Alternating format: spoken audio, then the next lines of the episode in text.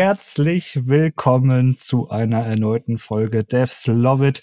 Heute bin ich leider aus, ja, schönen und doch nicht so schönen Gründen alleine. Aber doch nicht ganz alleine, denn ich habe mir jemanden zur Seite geholt. Und es ist heute niemand Geringeres als Stefan Macke. Stefan Macke, für die, die es nicht wissen, ja, ein, ich nenne es jetzt mal aus, ein Ausbilder-Koryphäe, nenne ich es jetzt einfach mal. Ich, ich sage auch gleich wieso. Und genau, herzlich willkommen, Stefan. Ja, moin. Schön, Koryphäe, das äh, finde ich gut. Können wir gerne so weitermachen, ja. so, Honig ums Maul schmieren, mache ich einen Haken dran, sehr gut. Nein, Spaß beiseite. Ähm, schön, dass du heute da bist. Wir haben uns schon sehr, sehr lange auf dich gefreut du bist eigentlich sogar, so viel kann ich jetzt schon verraten, einer der ersten gewesen auf unserer Liste, die wir gerne im Podcast gehabt hätten. Okay, also, cool. Ähm, wir hatten da sehr Bock drauf, weil Dominik und ich, ich soll auch liebe Grüße an dich ausrichten und er hofft, dass wir vielleicht ja noch mal was machen und dann äh, auch uns gegenseitig kennenlernen. Ähm, genau, weil wir sind beide einfach Ausbilder und in unserem Betrieb und haben ähm, dementsprechend da auch diverse Ausbildungsthemen auf dem Tisch, verschiedene Auszubildende bereits äh, durch unsere Hände gegangen. Äh, Dominik war ja selbst mein eigener Ausbilder und dementsprechend ähm, ist das ja höchst interessant. Mhm. Oh, spannend. Ja. ja, das ist ja auch cool, dass der ehemalige Azubi mit dem Ausbilder jetzt selber Ausbilder ist und so gehen die Generationen weiter. Das ist ja eine coole absolut, Sache. Absolut, absolut. Das Coole ist sogar, dass äh, wir relativ gleich alt sind. Ergo, ich bin eher der Spätzünder gewesen. Okay. Und dementsprechend ähm, sind wir da auch auf einem Level, wie man ja auch hoffentlich im Podcast merkt. Ja, cool. Genau. Sehr witzig. Ja, stell dich doch mal ganz kurz vor für die Leute, die dich irgendwie nicht kennen. Wer ihn jetzt nicht kennt, äh, schämt euch. Das kann ich machen. Mein Name ist Stefan Macke, bin äh, 1982 geboren, bin jetzt also 41 und äh, bin ja seit zwei, jetzt muss ich das mal nachrechnen, 2009, 2010 äh, Ausbilder für Fachinformatiker für Anwendungsentwicklung. Zwischendurch habe ich auch mal ein FISI gehabt, also Fachinformatiker für Systemintegration, aber bin jetzt wieder bei der Anwendungsentwicklung gelandet und äh, bin selber auch IHK-Prüfer für den Beruf bei uns in Oldenburg im hohen Norden. Hab da schon ja, ich habe mal versucht, das zu überschlagen, aber ein paar hundert oder auf jeden Fall über 100 Prüfungen habe ich bestimmt schon mitgemacht, ähm, sowohl Dokus gelesen als auch ja die mündlichen Prüfungen abgenommen. Natürlich die schriftlichen Prüfungen korrigiert etc. Da kommt ein bisschen was zusammen schon über die Jahre. War jetzt auch 13 Jahre lang Dozent an der Fachhochschule bei uns im Ort für Programmierung, Datenbanken, also ein Zeug. Das ist mir jetzt ein bisschen zu viel geworden, deswegen habe ich das gelassen. Aber jahrelang hat mir das eigentlich ganz gut Spaß gemacht. Also alles, was eben mit Ausbildung zu tun hat, sowohl im eigenen Unternehmen als auch bei der IHK, bei der Hochschule, das war nicht immer so mein Ding. Und ich habe dann 2015 angefangen, auch einen Podcast dazu zu machen. Der hieß damals passenderweise Anwendungsentwickler-Podcast, weil das halt mein Fokus war. Aber ich habe den jetzt vor ein paar Jahren schon umbenannt in IT-Berufe-Podcast, weil es einfach so viele Inhalte gibt, die für alle IT-Berufe, es gibt ja sieben inzwischen, äh, völlig identisch sind. Und ja, da ist die Zielgruppe ein bisschen breiter und äh, das ist nicht speziell für Anwendungsentwickler interessant. Und ja, genau, also rundherum alles um die Ausbildung mache ich irgendwie plus Podcast plus, ach ja, ich bin in einer kleinen Krankenversicherung, 300 Leute sind wir in Fechter, das ist so ein kleiner Ort zwischen Bremen und äh, Oldenburg, ziemlich, äh, Bremen und Osnabrück, so, äh, in Niedersachsen. Und ja, habe da jetzt äh, fast ich glaube, dieses Jahr habe ich nachgezählt, über die Hälfte der IT-Abteilung selber ausgebildet über die letzten Jahre. Also wir wachsen hauptsächlich durch Ausbildung, deswegen habe ich da auch so einen starken Fokus drauf. Ja, cool. Mega. Also das mit der von wegen, wir wachsen durch Ausbildung, das, das kenne ich tatsächlich. Also das war bei uns auch immer so, dass wir sehr gerne selbst ausgebildet haben und eben nicht irgendwie Auszubildende angenommen haben, drei Jahre irgendwie durch die Ausbildung gejagt haben und am Ende gesagt haben, ja, tschüss. Also das ist ja auch irgendwie Quatsch, oder? Also, ja, man investiert ja einiges an Zeit und letztlich auch ein bisschen Geld. Und äh, wäre blöd, wenn die dann alle weggehen. Vor allen Dingen sind ja drei Jahre dann eingearbeitet, die kennen das Team, die wissen, was welche Abkürzung heißt und wo man wohin muss, wenn man Probleme hat. Und das wäre blöd, wenn die dann gehen, ja. Also wir bilden mit dem Ziel aus, dass sie bleiben. Bislang sind sie das auch alle, toi toi toi. Ähm, das ist eine sehr gute Möglichkeit, Leute heranzuziehen, die genau passend im Unternehmen wissen, was sie tun und einfach loslegen können und arbeiten können. Also ja. ja. Sehe ich ganz genauso. Aber bevor wir in die Thematik Ausbildung starten, habe ich an dich eins, zwei, nicht persönliche, aber irgendwie auch doch persönliche Fragen. Wie bist du eigentlich dazu gekommen, jetzt das Thema Ausbildung aufzugreifen? Also wie, wie kam es dazu zu sagen, okay, ich möchte Leute, junge Leute äh, ausbilden und zum Thema Ausbildung, äh, zum Thema Entwicklung äh, bringen? Das ist eine gute Frage. Also auf die Frage, wie bin ich zu IT gekommen, könnte ich sagen, äh, ich kann mich gar nicht mehr erinnern, ohne Computer irgendwas zu machen. Aber Ausbildung ist eigentlich eine gute Frage. Also ich habe selber eine Ausbildung gemacht in Verbindung mit einem dualen Studium. Das heißt, äh, Studium plus Ausbildung gleichzeitig. Damals gab es noch keinen Bachelor, das war noch ein Fachhochschuldiplom. Und ich habe dann halt äh, die ganz normale dreijährige Ausbildung gemacht und parallel dazu schon, schon, schon studiert und dann auch den Abschluss zum Fachinformatiker für Anwendungsentwicklung gemacht. Und irgendwie war das bei uns im Unternehmen so, dass ich der Letzte war, der eingestellt wurde für dieses duale Studium. Danach war erstmal irgendwie Pause. Also, also als ich angefangen bin in einem Unternehmen, das ist die alte Oldenburg Krankenversicherung, das waren acht Leute, war die ganze IT. Ich war, glaube ich, der neunte tatsächlich. Und da hatten wir jetzt auch nicht so viele Ressourcen, um Leute auszubilden. Wir hatten keinen Vollzeitausbilder oder irgendwie was. Ähm, das heißt, das, das musste quasi ja zu dem normalen Job neben, nebenbei laufen. Und da konnten wir jetzt nicht jedes Jahr noch jemanden einstellen. Deswegen war nach mir irgendwie kurz Pause. Und dann hat man festgestellt, ach, wir bräuchten noch ein paar Leute. Und wen haben wir denn, der jetzt die Auszubildenden betreuen kann? Och, dann nehmen wir doch mal, der den zuletzt die Prüfung gemacht hat und die auch ganz gut gemacht hat. Und irgendwie mhm. bin ich dann da so reingerutscht und hatte da auch wohl Bock drauf, hatte auch so, ja, da, da ist natürlich eine, eine coole Sache zum ersten Mal quasi beim Bewerbungsgespräch auf der anderen Seite und Leute aussuchen und gucken, passen die ins Unternehmen und solche Sachen. Und ja, ich denke mal, weil ich äh, mich da ganz gut geschlagen habe, recht äh, viel programmiert habe, sehr viel investiert habe in meine eigene Fortbildung, äh, noch weiter studiert habe und so weiter, war ich da wahrscheinlich die, die passende Person von denen, die zur Verfügung standen. Und so ging es dann irgendwie los und seitdem mache ich das durchgängig und ja, hauptberuflich. Ich schätze, okay, so also du bist auch hauptberuflicher Ausbilder. Ja, aber also hauptberuflich bin ich eigentlich Abteilungsleiter bei uns in der Anwendungsentwicklung, aber ich habe äh, ja seit 15 Jahren mache ich bin ich auf jeden Fall der Ausbildungsleiter für die Koordination, auch die Betreuung, eigentlich auch die tägliche Ausbildung, also sei es die Prüfungsvorbereitung, äh, äh, tatsächlich Hands-on-Programmierung, Code-Review etc., das gehört alles mit dazu. Also als, ja, ich habe eigentlich zwei Berufe. Einmal, was wahrscheinlich bei vielen IT-Ausbildungen auch so ist, irgendwie so ein Tagesjob. Bei mir wäre das halt die Abteilungsleitung und dann noch die, die Ausbildung dazu. Ja, also ich muss ja, also aus eigener Erfahrung kann ich ja sagen, dass es bei mir ähnlich ist, dass ich quasi das ja auch nebenbei in Anführungszeichen natürlich mache und eben nicht Vollzeit ausbilde. Ja, und ähm, das ist immer so ein zweiseitiges Schwert, finde ich, ähm, zwischen, okay, eigentlich möchte man viel mehr ausbilden, aber auf der anderen Seite, ja, irgendwie muss man auch die Arbeit geschafft bekommen. So. Genau. Und das, das sehe ich immer sehr, sehr schwierig.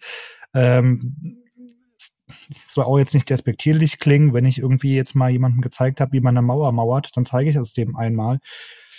Zweimal vielleicht auch, aber dann hört es auch schon irgendwie auf. Wenn wir aber irgendwie jetzt über Code-Paradigmen äh, und Co. reden, da brauchst du halt wirklich viel Hands-on wahrscheinlich, bis das Absolut. irgendwann mal drin ist. Ne? Ja ganz ja. viel machen und äh, wirklich auch Feedback bekommen und äh, ja erklärt bekommen, was ist, was sind die Vor- und Nachteile der verschiedenen Lösungen etc. Und das ist sehr zeitintensiv, genau. Das kann man auch nicht alles wegautomatisieren. Also meine Idee war damals genau aus diesem Hintergrund jedes Jahr immer wieder den gleichen Kram erklären. Habe ich halt angefangen, den Podcast aufzunehmen, um mir halt selber Zeit zu ersparen. Aber das er spart insoweit Zeit, dass ich halt nicht dreimal die Mauer erklären muss, okay, aber dann müssen wir halt drüber reden, welche Mauer bauen wir denn jetzt wohin, was am besten ist, so. Und dafür brauche ich dann trotzdem wieder die Zeit. Also, also, ich sag mal, Trivialitäten kann man wegautomatisieren, aber dieses äh, Feedback geben am konkreten Beispiel, am eigenen Code, das entfällt halt trotzdem nicht und das kostet weiterhin viel Zeit, auf jeden Fall. Ganz genau. Okay. Ähm, das kann man ja auch zu deinem Podcast mal sagen. Du hast ja über 200 Folgen, das ist ja unfassbar viel, viel, viel Zeit, die da reingeflossen ist wahrscheinlich und auch ultra viel Wissen, was da abstrahiert wurde.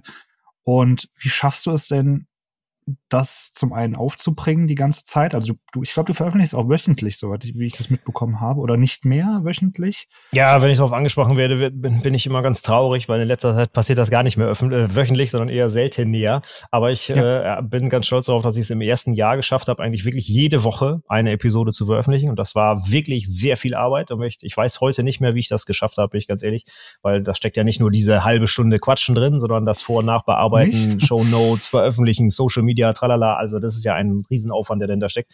Ähm, da habe ich mir wirklich auch einfach sehr viel, da muss also ganz kurz, das ist alles in meiner Freizeit, ne? das ist keine Arbeitszeit, sondern ich habe das alles dann privat zu Hause gemacht und das heißt, ja, ne, Wochenende, abends, solche Sachen, wir halt einfach auch viel Zeit drauf, keine Frage. Und jetzt in letzter Zeit äh, wurde es dementsprechend auch weniger. Ich habe es mal auf zwei wöchentlich reduziert und jetzt ist es eigentlich so, ja, wenn ich mal Bock habe oder ein gutes Thema habe und ich glaube, die letzte Episode ist heute schon, weiß nicht, drei Monate her, leider. Jetzt muss man dazu sagen, in der Zwischenzeit bin ich ein bisschen äh, äh heiß geworden auf YouTube. Das heißt, dafür habe ich jetzt ein paar YouTube-Videos gemacht und Teile davon dann vielleicht auch als Audiospur im Podcast. Aber ähm, ich sehe das trotzdem weiter als getrenntes Medium und möchte da auch gern dranbleiben. Aber jede Woche was zu veröffentlichen, schaffe ich heute tatsächlich nicht mehr. Ähm, das war echt viel Arbeit, ist auch weiterhin viel Arbeit. Also in so eine Podcast-Episode stecke ich auf jeden Fall mehrere Stunden, auch wenn es am Ende vielleicht nur eine Stunde lang ist. Und äh, ja, die muss man sich nehmen. Und wenn man es wie ich in der Freizeit macht und noch andere Dinge in der Freizeit machen möchte, dann muss man irgendwann Prioritäten setzen. dann wird das irgendwann weniger. Ja, wenn du gesagt hast, du machst hier Ausbildungsleiter, äh, Abteilungsleiter, machst irgendwie Ausbildungsleiter, nenn ich es jetzt auch mal. Mhm. Ja, da hast du wahrscheinlich ja genug zu tun äh, neben nebenbei äh, und dann tut der Podcast natürlich auch irgendwann weh. Also ich denke, das, das, irgendwann darf es auch nicht zur Qual werden. Das merken wir auch jetzt bei Devs Love It, sage ich mal, äh, wo wir auch gesagt haben, das muss, das darf keine Pflicht werden, weil ja, sonst äh, dann ist es tot. Genau, sonst bekommen wir das hier nicht mehr hin, wie wir es hinbekommen, ähm, dass wir, dass wir wirklich Bock drauf haben. Ja. Ja, und, und das ist, glaube ich, auch ganz wichtig. Ich glaube, das merken auch Auszubildende, wenn sie plötzlich deinen Podcast hören und du eigentlich nur noch abliest oder emotionslos da dabei ist. Ne? Also ja, das wird nicht passieren, das könnte ich nicht. Also bei Code kann ich nicht emotionslos bleiben, das ist schon mal ganz klar. Aber äh, genau, wenn ich das machen würde, hätte ich auch, dann hätte ich auch keinen Bock mehr. Das ist auch so. Ja.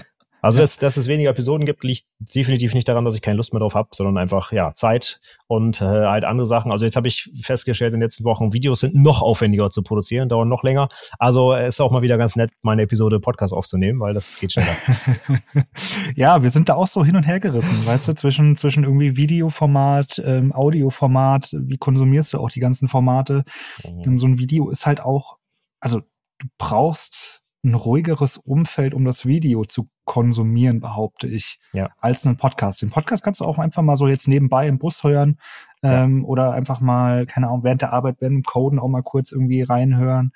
Ein Video ist dann halt immer auch, ja, ja. Da musst du dir Zeit nehmen, ne? Mit allen Sinnen dabei, vor allem, das kann man nicht so gut nebenbei machen, das stimmt, ja.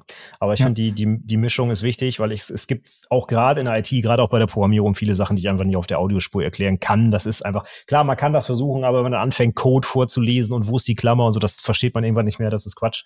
Aber wir haben natürlich in den IT-Berufen sehr viel Kram, was man auch auf der Audiospur ver, mitteln kann. Aber sobald es jetzt auch in Richtung, weiß ich nicht, Design-Pattern, wo muss welche Abstraktion wie sein und wie soll das UML-Diagramm aussehen, ich meine, dann hört es irgendwann auf mit Audio, das geht ja. einfach nicht mehr.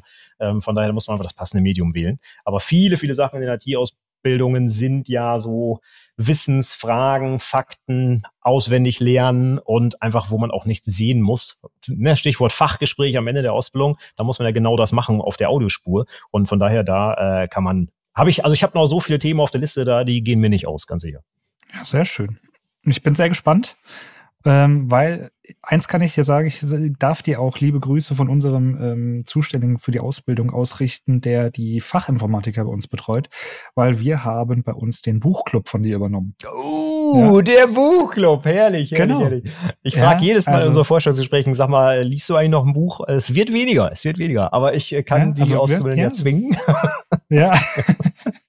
genau, nee, wir haben tatsächlich äh, Clean Code bei uns oh, äh, ja. Sehr gut. verwendet mhm. und ähm, machen das tatsächlich als Buchclub bei uns und cool. das Informatiker-Handbuch auch.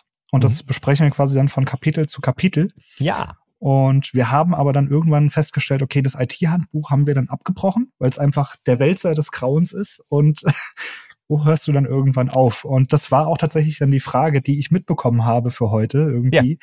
Ja. Ähm, wie gehst du sowas an? Also wie, wie findest du da quasi die richtige Tiefe und welche Länge ist am Ende schon zu lang? Also ich muss sagen, das IT-Handbuch für Fachinformatiker von Sascha Kersten, das ist das ja so ein 1500 Seiten Ding, das äh, müssen alle Azubis komplett lesen bei mir, ganz klar. Also da sind, da finde ich alle Kapitel auch, es ist überall entweder was Praxis- oder Prüfungsrelevantes drin, meistens beides. Manchmal sind so Dinger dazwischen so, wie installiere ich MySQL auf 30 Seiten, das interessiert dann niemanden, aber äh, das wird, es gibt ja auch fast jedes Jahr eine neue Auflage, da fliegt sowas dann meistens raus. Also die äh, äh strecken wir natürlich über drei Jahre, die 1500 Seiten. Und ich jetzt gerade nach der Neuordnung kann man ja schön so gefühlt die Hälfte der Kapitel so in der ersten Ausbildungshälfte lesen, weil das alles prüfungsrelevant ist. IT-Security. Äh, übermorgen habe ich den Buchclub Betriebssysteme zum Beispiel, Kapitel 6 aktuell.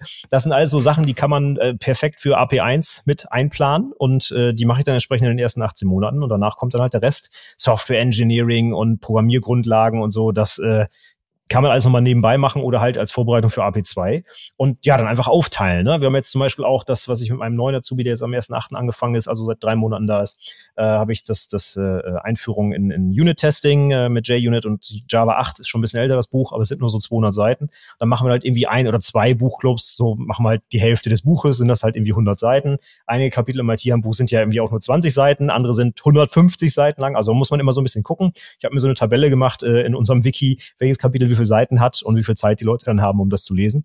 Und ich frage uns auch einfach, sag mal, schaffst du das? 150 Seiten bis nächste Woche, ist das realistisch oder nicht? Und äh, dann stimmen wir uns da ab. Hm, grundsätzlich sage ich aber schon, wenn dieses Buch, wenn ich das gut finde, dann erwarte ich auch, dass sie das durcharbeiten und lesen und dann planen wir das entsprechend. Also ich sage meinen Azubis, lad du mich mal ein zu einem Buchclub und dann schreibst du rein, was du bis dahin gelesen haben willst und dann schaffen die das. Und um sicherzustellen, dass es auch ein bisschen hängen bleibt, habe ich dann noch so ein paar Kleinigkeiten dazu genommen sollen immer einmal ein, äh, ein Zitat raussuchen aus jedem Kapitel, was sie besonders spannend fanden oder interessant oder lehrreich. Und was ich jetzt seit neuestem öfter mache, ist entweder eine Zusammenfassung in unter einer Minute, wie äh, äh auf der Audiospur wiedergeben. Ja, ich stoppe dann auch die Zeit. Oder alternativ, was ich auch besonders cool finde eigentlich, äh, das ABC, also alle 26 Buchstaben füllen mit Wörtern aus dem Kapitel. Das finde ich teilweise sogar noch spannender, Spannend, okay. weil man 26 mhm. Stichwörter hat und man sich dann eigentlich ziemlich genau daran erinnert, was man eigentlich, eigentlich so gelesen hat. So, ne? Also äh, finde ich beides sehr schön. Das machen wir dann auch mit allen Azubis, die da sind und das noch nicht gelesen haben. Dann tauscht man sich aus und stellt dann fest, oh Mensch, hier, der hat ja andere, ja, was ganz anderes sich gemerkt oder ein cooles Wort rausgefunden. Und so ist es auch so ein bisschen Gruppendynamik. Ich sitze ja nicht alleine und lese das, ja, aber ich bespreche es dann halt in der Gruppe, stelle Fragen Fragen dazu und ähm, ja, das ist eigentlich, also eigentlich ist das Buch so der Anlass, um einfach über das Thema zu sprechen. So, ne? Mit irgendwas muss man anfangen. Ich habe es jetzt auch erweitert. Also ich habe inzwischen auch äh, ähm, für alle Azubis Pluralsight-Accounts. Das ist so eine, so eine Videoplattform ähm, mit englischen Videos. Da machen wir das genauso. Da machen wir halt einen Videoclub. Ja? Also irgendwas lesen oder gucken oder hören die Azubis halt und dann reden wir gemeinsam drüber. Und äh, das ist halt meistens ein Buch oder manchmal eben auch ein Video. Und wie, wie handhabt ihr das? Also ist das quasi dann neben der Arbeitszeit oder sagt ihr, okay, ihr habt ein Kontingent von zwei Stunden in der Woche oder drei, ähm, da könnt ihr euch jeder, jederzeit für Weiterbildung und äh, Bücher und was weiß ich was nehmen. Ähm, das ist quasi die ähm, Ausbildungszeit, die ihr euch nehmen könnt. Ja. Oder wie sieht das bei euch aus? Und ist das auch dann so, dass ihr euch dann auch Beziehungsweise, okay, erstmal die erste Frage und dann. Ja. Äh, erste Frage, ganz einfach, ist komplett Arbeitszeit. Also alles, egal ob Podcast hören, YouTube-Video gucken, äh, Pluralsight, Buch lesen, es ist alles Arbeitszeit, ja. Äh, ich sage den Azubis immer so, die haben nur einen Job in der Ausbildung, und zwar lernen. Von daher dürfen die das alles machen und es gibt bei uns auch nicht den Druck, dass man noch Projekte schnell noch fertig machen muss und seinen Ausbildungsgehalt wieder rein arbeiten muss, sondern die Zeit dient der Ausbildung. Und ganz extrem haben wir es bei unseren dualen Studenten, die sind drei Monate weg und kommen dann drei Monate ins Unternehmen und in der Zeit muss ich dann quasi ein halbes Jahr Ausbildungsinhalte nachholen. Also die lernen den ganzen Tag. Die machen gar keine produktiven Projekte. Aktuell leider mehr, weil wir das gar nicht mehr unterkriegen mit der neuen AP1. Das heißt, das wird alles während der Arbeitszeit gemacht und ich sage denen natürlich trotzdem, wäre cool, wenn ihr auch noch was zu Hause macht, weil wir wollen ja auch eine gute Ausbildung haben und da gehört für mich auch so ein bisschen Eigenmotivation dazu und ein bisschen Freizeit. Aber grundsätzlich haben wir es einfach mal festgelegt für unser Unternehmen, dass das alles Arbeitszeit ist. Also wir machen auch die Prüfungsvorbereitung, alles, was ihm dazuhört, komplett während der Arbeitszeit. Genau, also das heißt äh, tatsächlich nicht hier die zwei Stunden die Woche, sondern wirklich, okay, Nein, okay wenn du jetzt acht Stunden brauchst, dann okay. Wenn es eine Woche okay, dauert, dann ist das so. Ähm, okay. Und das, also die Projekte, natürlich sollen die Azubis ja beruflich handlungsfähig werden. Das heißt, sie sollen ja auch in echten Projekten arbeiten. Aber die Projekte wähle ich extra so aus, dass sie halt keine Deadlines haben, dass sie im Zweifel auch zwei Jahre später keine fertig Deadlines. können. Wo arbeitest ja. du? Äh, ja, also wie gesagt, also natürlich haben unsere Projekte Deadlines, aber für die Auszubildenden kann ich mehr Projekte aussuchen, die keine haben. Und so mache ich es auch. Und wenn das dann halt nicht fertig wird, ja, dann macht es halt der nächste Azubi weiter äh, oder es, es wird halt einfach mal später fertig. Das ist dann so. Also der ja. Fokus liegt da auf der Ausbildung und die Projekte sind wichtig, aber sie sind halt nicht wichtiger, wie ich finde, als die Prüfungen. Und deswegen lege ich das in den Vordergrund. Das ist eine sehr coole Einstellung. Also auch die Abschlussprüfungen tatsächlich, die haben wir auch dann angefangen am Ende zu simulieren. Also wir mhm. haben das auch von dir ein bisschen äh, abgekapselt, ähm, dass wir, dass wir gesagt haben, okay, wir simulieren mal wirklich eine Abschlussprüfung. Das war auch bei dem einen oder anderen vielleicht ganz gut, ähm, weil man plötzlich gemerkt hat, äh, Moment mal, kompletten Blackout in der Simulation mhm. gehabt. Mhm. Ähm, ist ja auch ein wichtiges Thema irgendwie, die, die mentale Vorbereitung auf so eine Abschlussprüfung. Ja. Ähm, wie siehst du das oder wie, wie bereitest du die Auszubildenden mental auf sowas vor? Oder was, was siehst du oder was kannst du als Tipps mitgeben, um sich auf sowas vorzubereiten? Also auch gerade als, ähm, als, als Prüfer ist das natürlich ja, siehst du ja tausende Azubis wahrscheinlich vor dir sitzen, die irgendwie am Zittern sind, ähm, am Schwitzen ja. sind und sich denken, ich will hier nur noch raus. Ja, also ehrlicherweise, die meisten Azubis, die da sitzen, zittern und nichts hinkriegen, sind meistens die, die das zum allerersten Mal durchmachen, weil sie vermutlich im Unternehmen nie darauf vorbereitet wurden. Und das finde ich immer ganz traurig, weil ich mache das mit meinen Azubis ab dem ersten Ausbildungstag. Also wir machen äh, von Anfang an IHK-Prüfungen, auch wenn man noch nie was davon gehört hat, von den ganzen Themen. Die werden eine pro Monat wird durchgearbeitet und dann wird die besprochen. Ähm, wir machen sofort, wenn wir zum Beispiel mit Java bei uns, wir benutzen halt Java als Ausbildungssprache und auch im Unternehmen, äh, es wird sofort in der ersten Woche die erste Lernzielkontrolle gemacht. Ähm, da werden wir, äh, fragen wir mündlich ab, äh, da üben wir ein Fachgespräch, da korrigiere ich auch sofort so un äh, klare oder nicht präzise Aussagen. Das wird auch direkt von Anfang an in Anführungszeichen hart korrigiert. Ich lege da sehr viel Wert drauf, dass es halt korrekt benannt wird und nicht so wischiwaschi. Wir machen zum Beispiel jeden Tag in unserem Daily Stand-up äh, aus unserem Lernkartenstapel zwei, drei Karten, die wir durchgehen, dass wir jeden Tag nochmal den Lernansatz haben. Ähm, es, ja, Fachgespräch zum Ende der Prüfung auf jeden Fall wird simuliert ohne Ende. Die Präsentation wird fünf, sechs Mal vor mir gehalten, bis sie dann äh, vor dem Prüfungsausschuss stattfindet. Also wenn ich das zum ersten Mal habe, wenn ich in der Prüfung bin, dann hat der Ausführungsbetrieb, finde ich, einfach zu wenig gemacht. Ähm, und wenn man einfach von Tag eins an unter diesem ständigen Lern- und Abfragedruck ist, in Anführungszeichen, ist das irgendwann normal. Dann ist die Prüfung auch gar nicht mehr so schlimm. Natürlich sind meine Azubis auch aufgeregt davor, das ist ganz klar, ist immer was anderes, wenn da wirklich jemand sitzt. Und vor allem auch die schriftliche Prüfung, Klar, die kann man vorab mit dem Wecker daneben genau 90 Minuten time und gucken, ob man das auf Papier hinkriegt. Und das machen die auch. Aber die eigene Prüfung ist natürlich dann trotzdem immer die schwierigste. Das, das ist ganz klar. Aber ich kann nur sagen, immer wieder von Anfang an machen, fordern, abfragen dass sie sich einfach dann gewöhnen an die Situation. Das ist so meine Taktik. Mhm. Also ja, absolut bin ich d'accord. Ich glaube, wenn man, mir ging es immer so, wenn ich vorbereitet war, bin ich viel, viel entspannter in eine Prüfung gegangen. Und mhm. wenn ich nervös war, wusste ich, ich bin nicht gut vorbereitet. Und mhm. das ist eigentlich mein Problem. Wenn du nämlich auf die, auf die Prüfung vorbereitet bist, dann kann dir nichts passieren dann machst du dir vor allem auch keine Vorwürfe im Nachhinein, dass du nicht alles dafür getan hast. Ja. Ähm, wenn ein Thema falsch ist, mein Gott, du kannst nicht für jedes Thema alles lernen. Passiert. Das Thema ist komplett nicht eins. Passiert. Mist. Aber wenn du wirklich nichts dafür getan hast, ja. ich glaube, dann du auch anders in eine Davon Prüfung. auch ne? nervös also, sein, ja, genau. Genau. Ja. ähm, ja, sehr cool. Und wie ist es für dich eigentlich selbst? Wie bildest du dich selbst fort? Oder wie, wie siehst du das ähm, für dich auch? Ich meine, man ist ja auch ein gewisses Vorbild an der Stelle. Man muss ja auch sagen, okay, man, hm. muss, man kann nicht stehen bleiben. Das ist ja auch Fluch und Segen zugleich bei uns in der, in der Branche. Ja. Dass man, was man irgendwie gestern gelernt hat, kann übermorgen schon wieder komplett outdated sein. Mhm. Ähm, wie gehst du mit sowas um? Also wir haben da echt, wo wir sagen, ey, boah, es nervt. Ich würde einfach jetzt mal gerne ein Jahr lang dasselbe mal machen und nicht wieder wieder alles ja. neu lernen müssen oder mich neu reinfuchsen müssen. Ja, du bist, ähm, so, du bist so ein Frontendler, ne? Das, oh, das ist ja, ja absolut schlimm. Ja, ja, ich kann nur sagen, ich bin Backend-Entwickler, ne? Java, boah, ne? Da kommt zwar auch jedes halbes Jahr jetzt ein Release, aber da muss man nicht alles neu lernen. Ähm, nee, aber also ich halte es ja so ein bisschen, man kennt es ja aus IT, so eat your own dog food, ja. Äh, gib das weiter, was du selber machst und so mache ich es auch. Also Pluralsight habe ich gerade schon erwähnt, ich will jetzt dafür keine Werbung machen, kann auch jede x-beliebige andere Plattform sein, LinkedIn, was auch immer es da noch gibt. Aber die nutze ich selber auch, habe ich seit Jahren auch einen äh, Account und äh, ziehe mir da halt die Sachen rein. Die finde ich sehr, sehr gut gemacht. Ähm, ansonsten alle Bücher, die ich mit meinen Azubis lese, habe ich selbstverständlich auch selbst gelesen, sonst kann ich es ja nicht weiterempfehlen. Ja, also äh, das ja im Prinzip. Das wäre auch geil, oder? Wenn, wenn, wenn plötzlich deine Auszubildenden merken, ah, das hat er gar nicht gelesen. Ja, ja, genau. Das hat er gar nicht gelesen. Also das, nee, da würde ich ja im Boden versinken. Das geht gar nicht. Ja. Nee, aber also, die, die, also wenn ich ein richtig cooles Buch gelesen habe, wird das auch sofort auf die Clubliste, Buchclubliste gepackt. Also die habe ich auf jeden Fall alle selbst gelesen. Und ansonsten Podcast natürlich. Also höre ich jeden Tag äh, im Auto, zu Hause beim Staubsaugen, was auch immer, wo man Zeit hat. Also das ist für mich ein ganz, ganz wichtiges Medium, ähm, weil man es halt so schön nebenbei machen kann bei anderen langweiligen Tätigkeiten. Ähm, also das sind, glaube ich, so meine Kern, äh, Quellen. Und wenn ich ja, also dann ich hau doch mal eins, zwei Podcasts raus, die du so hörst. Also mit IT-Bezug auf jeden Fall äh, finde ich, jetzt hab- gibt's noch gar nicht so lange, aber den Engineering-Kiosk zum Beispiel finde ich sehr, sehr gut. Äh, ich habe viele Sachen, weil ich jetzt auch Abteilungsleiter bin in Richtung Management, äh, Manager-Tools zum Beispiel, einer meiner Lieblingspodcasts, die ich wirklich fast jede Episode höre.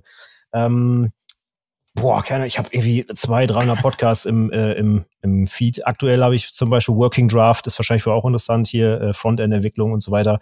Ähm, was habe ich ja, Manager-Tools etc. Ich habe natürlich auch ein paar, ein paar Kleinigkeiten, so hin und wieder auch mal ein bisschen äh, Comedy in Anführungszeichen, aber meistens eher so fünf Minuten Dinger. Ich bin äh, Musikfreund. Es gibt zum Beispiel einen coolen Podcast, der heißt, äh, jetzt fällt mir natürlich der Name nicht mehr ein, äh, äh, Score Snacks, genau zum Beispiel, nehmen so Musik von von Filmen auseinander, zum Beispiel Herr der Ringe und sowas. Ne? Auch die Nerdfilme sind dabei. Dann erklärt er, warum der Soundtrack wie aufgebaut ist und so weiter. Finde ich ganz witzig. Aber auch so, was nicht persönliche Finanzen und solche Dinge sind da drin. Es gibt auch einen ganz passenden. Wir haben ja in der IT-Ausbildung auch den Viso-Part bei der Abschlussprüfung. Da gibt es zum Beispiel Azubi-Wissen, heißt der. Ist eigentlich für kaufmännische Auszubildende. Die haben immer so fünf, sechs Minuten Episoden rund um ja alles mögliche Viso. Das letzte war zum Beispiel hier Inflation, Deflation etc. Solche Scherze waren da drin. Ähm, ja, ich meine, eurem Podcast habe ich selbstverständlich auch abonniert. das ist ja klar. das logisch, darf nicht natürlich, fehlen. ähm, und ansonsten, ja, was habe ich? InnoQ, ein paar konkrete Java-Podcasts gibt's auch. Ähm, viele Deutsche zum Beispiel auch Leben führen von dem Herrn Kapinski, finde ich gut. Den höre ich auch fast jede Episode. Äh, New Work Stories, äh, aber sehr, zum Beispiel auch sehr viel für die IT letztlich mitgenommen von Rechtsbelehrung. Ja, der Yoga-Podcast sind auch ganz, ganz viele Sachen drin für ähm, ja zum Beispiel Bildrechte und äh, Online-Recht und solche Sachen. Da habe ich ganz, ganz viel auch mitgenommen. Ähm, Das finde ich immer so spannend, dass wenn man, wenn man über Podcasts redet, es eigentlich nie die eine Richtung gibt, die man nur hört. Also es gibt ja so, in, in, beim Musikgeschmack ist es ja häufig so, ja, ich höre nur Rock. So, Mhm. keine Ahnung. Ja. Aber bei Podcasts, finde ich, ist das so durchmischt, dass man, dass man, dass man denkt, okay, ich mache was da für die Bildung, da mache ich irgendwas für mein soziales äh, Wissen, da irgendwas für Comedy, Unterhaltung. Ja. Ich finde das total spannend. Das, also Podcast finde ich ein mega, also ich habe das früher echt belächelt. Ich habe Podcasts sehr spät für mich entdeckt, muss ich Mhm. auch zugeben. Ich bin echt ein Spätzünder, was Podcasts angeht. okay. Aber ich liebe es mittlerweile eigentlich, dass Ich man einfach das ja. zuhören kann und auch Themen einfach hört. Ich bin True, Crime- True Crime Fan. Oh, oh, oh, das macht meine Frau auch rauf und runter. Ah. Ja, ja, ja, ja. Ja, ja, ja, ja, ja. Das, also, ja. Da gibt's natürlich auch viel, ja. Also ich muss sagen, Ja. ich bin jetzt nicht so die, diese, diese top-deutschen Podcast-Charts, ich weiß ja, welche da drauf sind, die habe ich, glaube ich, alle noch nie gehört. Also dieses, äh, wir labern zwei Stunden über irgendeinen Scheiß und so, also sowas ziehe ich mir nicht rein. Es ist schon sehr fachlich und, äh, äh, sage ich mal, schon mit Fokus in Richtung Weiterbildung. Also dieses Mhm. zwischendurch mal was Nettes hören, das sind meist so fünf, zehnminütige Dinger. Also ich höre mir nicht zwei Stunden irgendeinen Comedy-Kram an. Also das, da, Ja, ja, dafür ist mir okay. die Zeit zu schade. Ich habe mir jetzt Ja. über die Jahre das antrainiert, dass ich die auf dreifache Geschwindigkeit inzwischen hören kann. Das heißt, da kann man auch Ah, ja. wirklich ordentlich was durchknallen, sag ich mal. Also mir geht es darum, wirklich in kurzer Zeit viel Wissen da aufzunehmen. Ähm, und weil man es halt so gut nebenbei machen kann, ist das so mein Lieblingsmedium. Aber selbstverständlich, YouTube-Videos etc., genau wie bei den Azubis auch, wird das äh, immer mehr. Und das ist natürlich auch eine gute Möglichkeit, sich vorzubilden. Ja, auf jeden Fall. Und um jetzt zwischendurch noch mal ganz kurz das Ganze hier noch mehr aufzulockern, als wir eh schon das aufgelockert sind, würde ich gerne von dir wissen. Was war die beste Prüfung, die du jemals abgenommen hast? Hattest du schon mal Abgenommen. einen Hunderter? Ja, mehrere hatten wir schon, ja. Ähm, also schriftlich, ehrlich gesagt, waren auch schon mal welche dabei, aber daran kann ich mich nicht erinnern, weil schriftlich ist es immer so, dass äh, ein Prüfer immer nur eine Aufgabe korrigiert, dann sehe ich gar nicht die ganze Prüfung.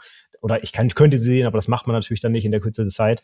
Aber äh, mündlich, äh, Präsi und Doku hatten wir auf jeden Fall schon mehrere hundert Prozenter. Ähm, Auch beides Ja. zeitgleich? ja, Dass meistens. jemand ist- wirklich 100 Hunderter da? Ja, gen- äh, davon hatten wir auf jeden Fall auch schon ein paar. Meine eigenen Azubis hatten auch, habe ich auch ein paar, die beide 100 hatten. Ähm, das meistens korreliert das ja, weil Präsi-Fachgespräch geht ja viel auch in die gleiche Richtung wie das Projekt, wenn das Projekt gut ist. Also meistens die Leute halt insgesamt gut. Also es gibt sehr selten Leute, die in der Doku eine Eins haben und danach irgendwie eine Vier im Fachgespräch. Also das gibt's eigentlich fast nicht. Ist schon sehr ähnlich meistens die Noten. Und äh, ja, wenn man halt Leute hat, die ein Top-Thema da gemacht haben und das entsprechend super verkaufen und auch top äh, fachlich unterwegs sind, da gibt's das mal. Also es ist ganz sicher nicht die Regel. Das kommt auch nicht jedes Jahr vor, dass wir zweimal 100 haben. Ähm, es gibt aber durchaus jedes Jahr immer mal auch jemand mit einer sehr guten 1, 98, 97 haben wir öfter mal. Zweimal 100 ist jetzt nicht die Regel, aber ich habe auf meiner Website ja auch ein paar Dokus und Präses so verlinkt. Da gibt es schon mehrere, die beides mit 100 geschafft haben. Also das ist machbar. Und äh, was vielleicht auch viele denken, oh Gott, da darf ich ja nicht einen Fehler machen, aber das ist natürlich nicht richtig. Also ich kann trotzdem irgendwo mal einen kleinen weiß ich nicht, ein Diagramm falsch gezeichnet haben in der Doku oder im Fachgespräch, zwei Fragen nicht richtig beantwortet haben, kann trotzdem noch 100 kriegen, ja. Weil es kommt ja immer drauf, dann auch drauf an, was man im Rest denn so gezeigt hat. Ne? Und wenn man jetzt weiß, was es noch so für Kandidaten gibt, äh, was die abliefern, da ist halt kein Problem, wenn man mal zwei Fragen falsch beantwortet. Ne? Wenn man dafür dann irgendwie schön Polymorphie erklären kann, was gefühlt nur jeder zweite Azubi, wenn überhaupt ansatzweise nicht sagen, ja. Du musst ja die Prüfung auch nicht mehr machen, das ist ja ganz gut, aber wenn man vor der Prüfung steht und als Anwendungsentwickler die Prüfung macht, sollte man das erklären können und da gibt's halt nicht viele, die das können und äh, wenn da mal welche dabei sind, die es wirklich gut hinkriegen, dann guckt man vielleicht auch mal ein bisschen wohlwollender auf die anderen nicht ganz so sauber formulierten Aufgaben. Also von daher, ähm, das ist jetzt nicht so, dass man 100% nur erreicht, wenn man fehlerfrei alles perfekt macht. Das ist ja nicht der Fall. Genauso wie man in der Schule, ne, 15 Punkte, gut, in Mathe, wenn da was falsch ist, kriegst du keine 15 Punkte mehr. Aber es ist ja, wird ja alles von Menschen vergeben hier. Und ähm, auch die schriftliche Prüfung, ne, die wird ja von Menschen korrigiert, da ist so viel Interpretationsspielraum ja drin. Und wenn da mal jemand 99 Prozent hat und man kann da irgendwo noch aus dem Nebensatz ein Pünktchen rausholen, dann kriegt er auch die 100 so. Ne? Man will den Leuten ja auch was Gutes tun. Also von daher, das ist jetzt nicht unmöglich oder so. Hatten wir schon. Also hast du bei euch eher das Gefühl, dass ihr auch wohlwollender seid? Auf jeden also, Fall. Ja. ja. Ich kenne eigentlich keinen Prüfer, der sagt, ja, immer so also aber richtig reinreißen hier, weil wir wollen ja, dass Leute auch nachher einen guten Job kriegen. Ich meine, das ist, das ist unsere Verantwortung, dass wir Leute in den Arbeitsmarkt entlassen, die es auch können. Klar, wir können jetzt da nicht jeden durchwinken. Das wollen wir jetzt auch nicht. Bitte nicht falsch verstehen. Übrigens, nach der Neuordnung der IT-Berufe haben wir mehr Fünfen verteilt als, äh, als vorher. Ähm, aber also wenn, wenn jemand schlecht ist, dann zeigen wir das auch über die Note, aber wir reißen die Leute nicht absichtlich rein. Ja, im Gegenteil, wenn ich jetzt jemanden habe, der eine richtig gute Note haben soll, dann frage ich sogar da eher absichtlich komische, schwierige Fragen, um zu zeigen, dass er es auch wirklich kann. Ja, aber wenn ich jetzt dann Vierer-Kandidaten sitzen habe, den frage ich nicht nochmal nach Polymorphie, sondern frage ich den halt irgendwie, was ist der Unterschied zwischen Integer und Double oder sowas, ne, damit ja. er auch ein paar Punkte holen kann. Also wir sind da äh, alle Prüfer, die ich eigentlich kenne und vor allem auch Prüferinnen, die gibt's auch, ähm, sind den Prüflingen wohl gesungen. Ich habe es noch nicht mitbekommen, dass das anders ist. Ja, das ist ja auch Sinn der Sache irgendwie, oder? Also man ist ja auch am Ende vielleicht sogar Kollegen am Ende ein Jahr später. Ja. Und dann äh, fragt man sich auch, okay. Man hat ja teilweise seine eigenen Azubis im Prüfungsausschuss, das lässt sich gar nicht verhindern. Äh, meistens ist man in der Kammer ja beschäftigt, wo auch die eigenen Azubis geprüft werden. Das heißt, eventuell sitzt da sogar der Kollege. Ähm, gut, man darf oder sollte diese nicht mit benoten, obwohl das äh, sogar rein rechtlich auch kein Problem wäre, aber das machen wir natürlich nicht. Aber äh, genau, das ist alles eine, eine sehr kleine Community meistens. Also es wäre irgendwie blöd, wenn man sich da gegenseitig reinreißt. Man sieht sich immer zweimal im Leben. Aber davon abgesehen, also wie gesagt, wir bewerten die jetzt auch nicht absichtlich alle gut. So, äh, wenn man, wenn man eine vier verdient hat, kriegt man keine zwei, bitte nicht falsch verstehen. Das muss halt eine faire Sache sein. Und wir dürfen halt auch nicht die Berufsausbildung abwerten, indem wir da alle durchwinken, weil am Ende Klar, es ist jetzt vielleicht nicht so, wenn man wie der Arzt den falschen Schnitt macht, dass die Leute sterben, aber auf der anderen Seite, wenn ich irgendwo, weiß ich nicht, bei VW die Software programmiere für den Abgassensensor da, da passiert halt auch irgendwie ein bisschen Scheiße am Ende. Und das ist ja nicht so, dass wir jetzt einen unwichtigen Job haben. Also wir können jetzt nicht jeden Hampel, der überhaupt nicht programmieren kann, auf die freie Bahn loslassen. Das, das funktioniert auch nicht. Also wir müssen da schon genau hingucken, machen wir auch im Fachgespräch. Aber wenn jemand auf der Kippe zwischen zwei und drei ist, finden wir bestimmt noch ein paar Punkte, um ihn auf die zwei zu bekommen. Ja. Also sehe ich genauso wie du. Ähm, Gerade auch im Hinblick, wenn ich mir anschaue, Abitur auch ein Riesending. Früher war es irgendwie, äh, früher, oh mein Gott, ähm, früher war es irgendwie so, dass man, dass man gesagt hat, ähm, ja, Abitur, wow, äh, du hast ein Abitur. Mhm. Ja, das ist heute irgendwie nicht mehr so. So, okay, es, ja. wow, du hast einen Bachelor. Ja, okay, heute hat es auch gefühlt jeder einen Bachelor. So. Ja. Und das ist halt eine Spirale, die wir gerade drehen irgendwie im, im, Moment, die ich merke, ähm, die irgendwie ein bisschen doof ist. Das ist so. Weil man einfach gar nicht mehr richtig sehen kann, okay, du hast jetzt einen Bachelor, aber ist er das jetzt wert, was du hier gerade mitbringst? Oder ist es halt ein geschenkter, an Anführungszeichen, Bachelor, ne? Genau, ja. Ähm, deswegen, ja. Okay, Anschlussfrage daran. Habt ihr genug Prüfer bei euch? Ist das ist da ein Zulauf, wo du sagst, hey, wir können uns nicht davor retten, Prüfer zu finden? Na klar, äh, also, also, Ehrenamt, das macht doch jeder gerne in seiner Freizeit, ja, das ist völlig klar. Ähm, nee, im Gegenteil. Also äh, aktuell ist unser Ausschuss ganz gut bestückt.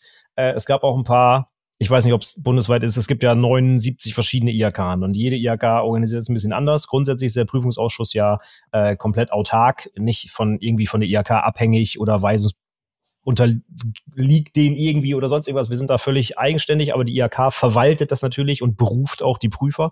Und die haben grundsätzlich bei uns zumindest immer Bedarf. Und ich denke, im Rest des Landes wird das ähnlich sein, weil es ist halt ein Ehrenamt. Es gibt keinerlei Bezahlung dafür. Wenn man ganz viel Glück hat, stellt das Unternehmen einen frei für die Tage. Trotzdem hat man auf jeden Fall zu Hause weiter Arbeit, weil ne, die, ich gehe jetzt mal davon aus, dass die meisten wissen, wie die IT-Abschlussprüfung aussieht. Für die, die es nicht wissen, wir haben eine schriftliche Prüfung, die müssen wir korrigieren.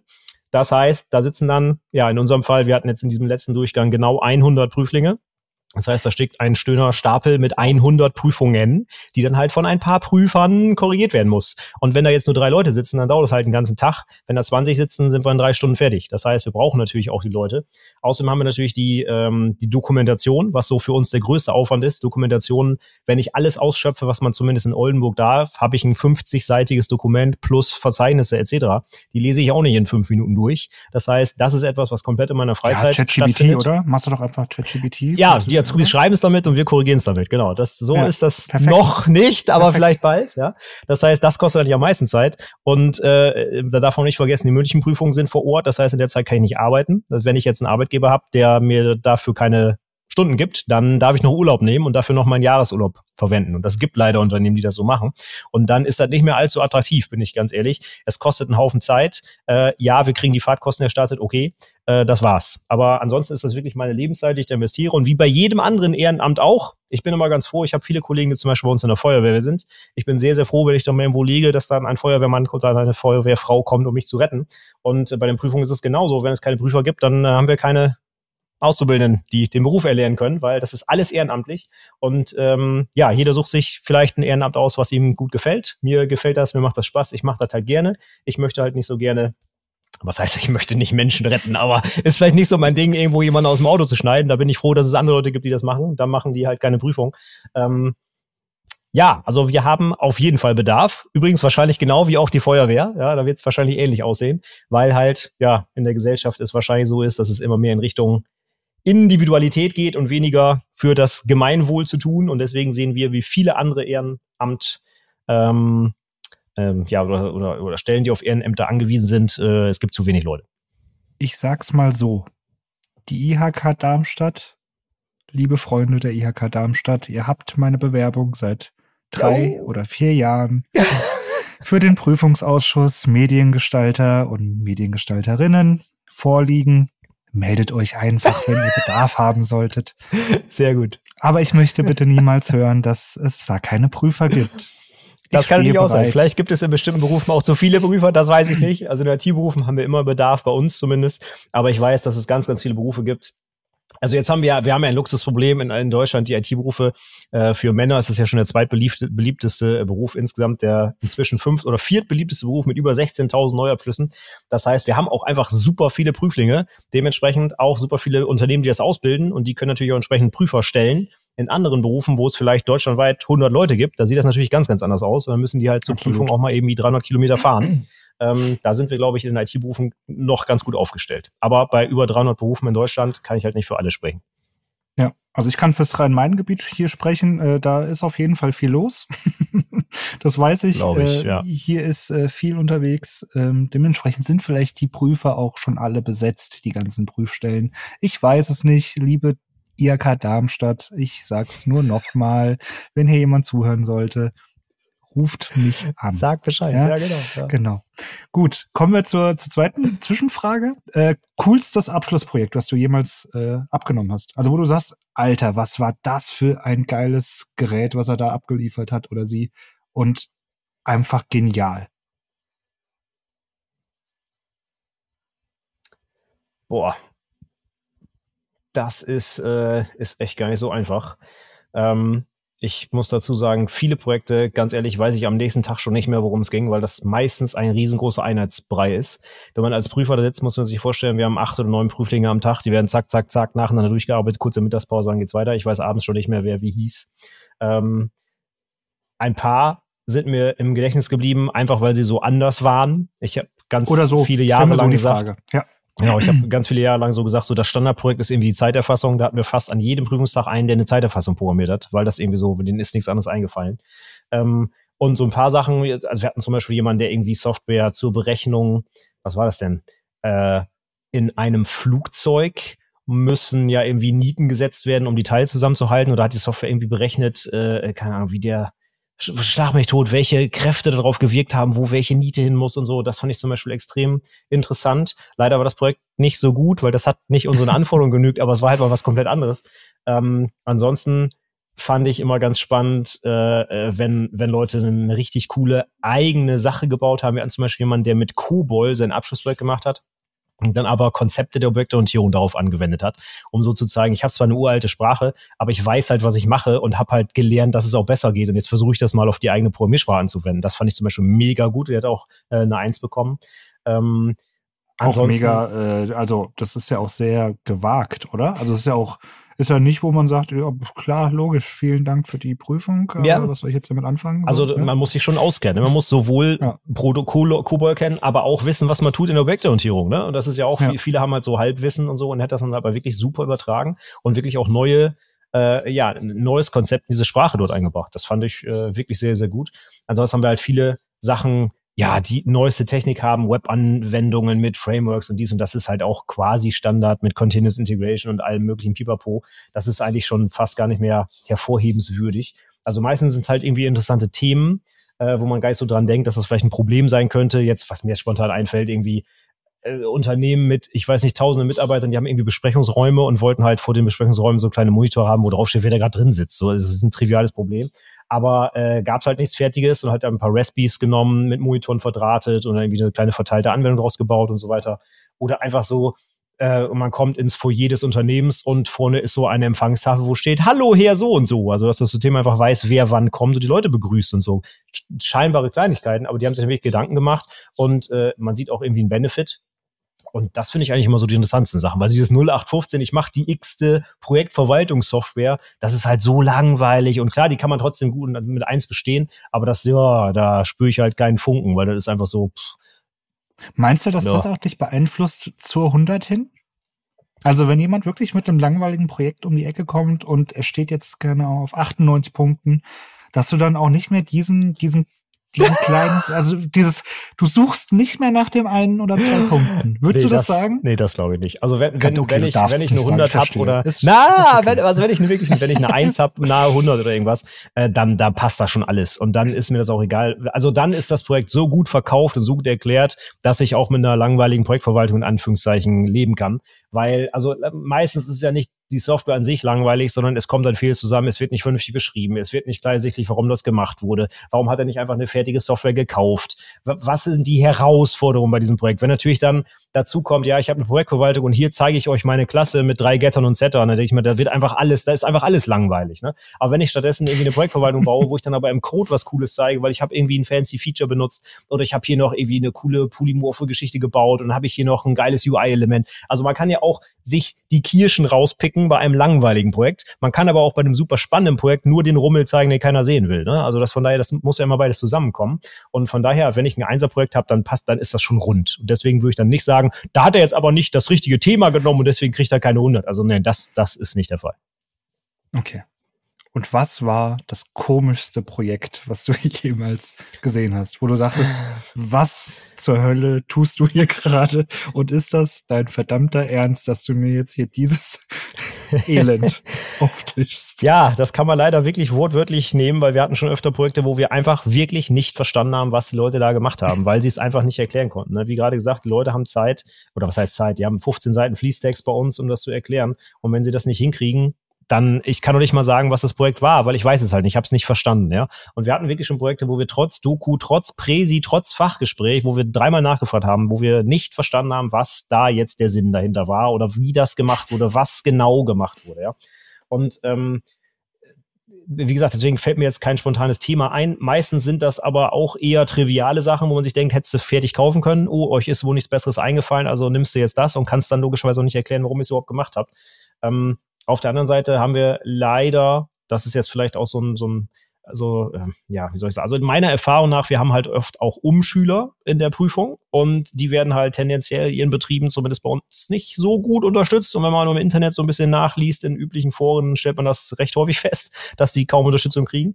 Und dann wissen die teilweise auch gar nicht, was man überhaupt leisten muss als Abschlussprüfung. Und wir hatten, und das ist jetzt wirklich kein Witz, mal eine Abschlussprüfung, wo jemand ein bisschen HTML gebaut hat und fünf Zeilen JavaScript dazu programmiert hat. Und das war dann sein Abschlussprojekt. Und der und das fand ich einfach, also da, das fand ich richtig traurig, weil der war mega motiviert, der hatte richtig Bock und der hat das richtig cool vorgestellt. Und guck mal, was ich Gutes gebaut habe mit der Website und mit JavaScript. Und der war, der war richtig cool.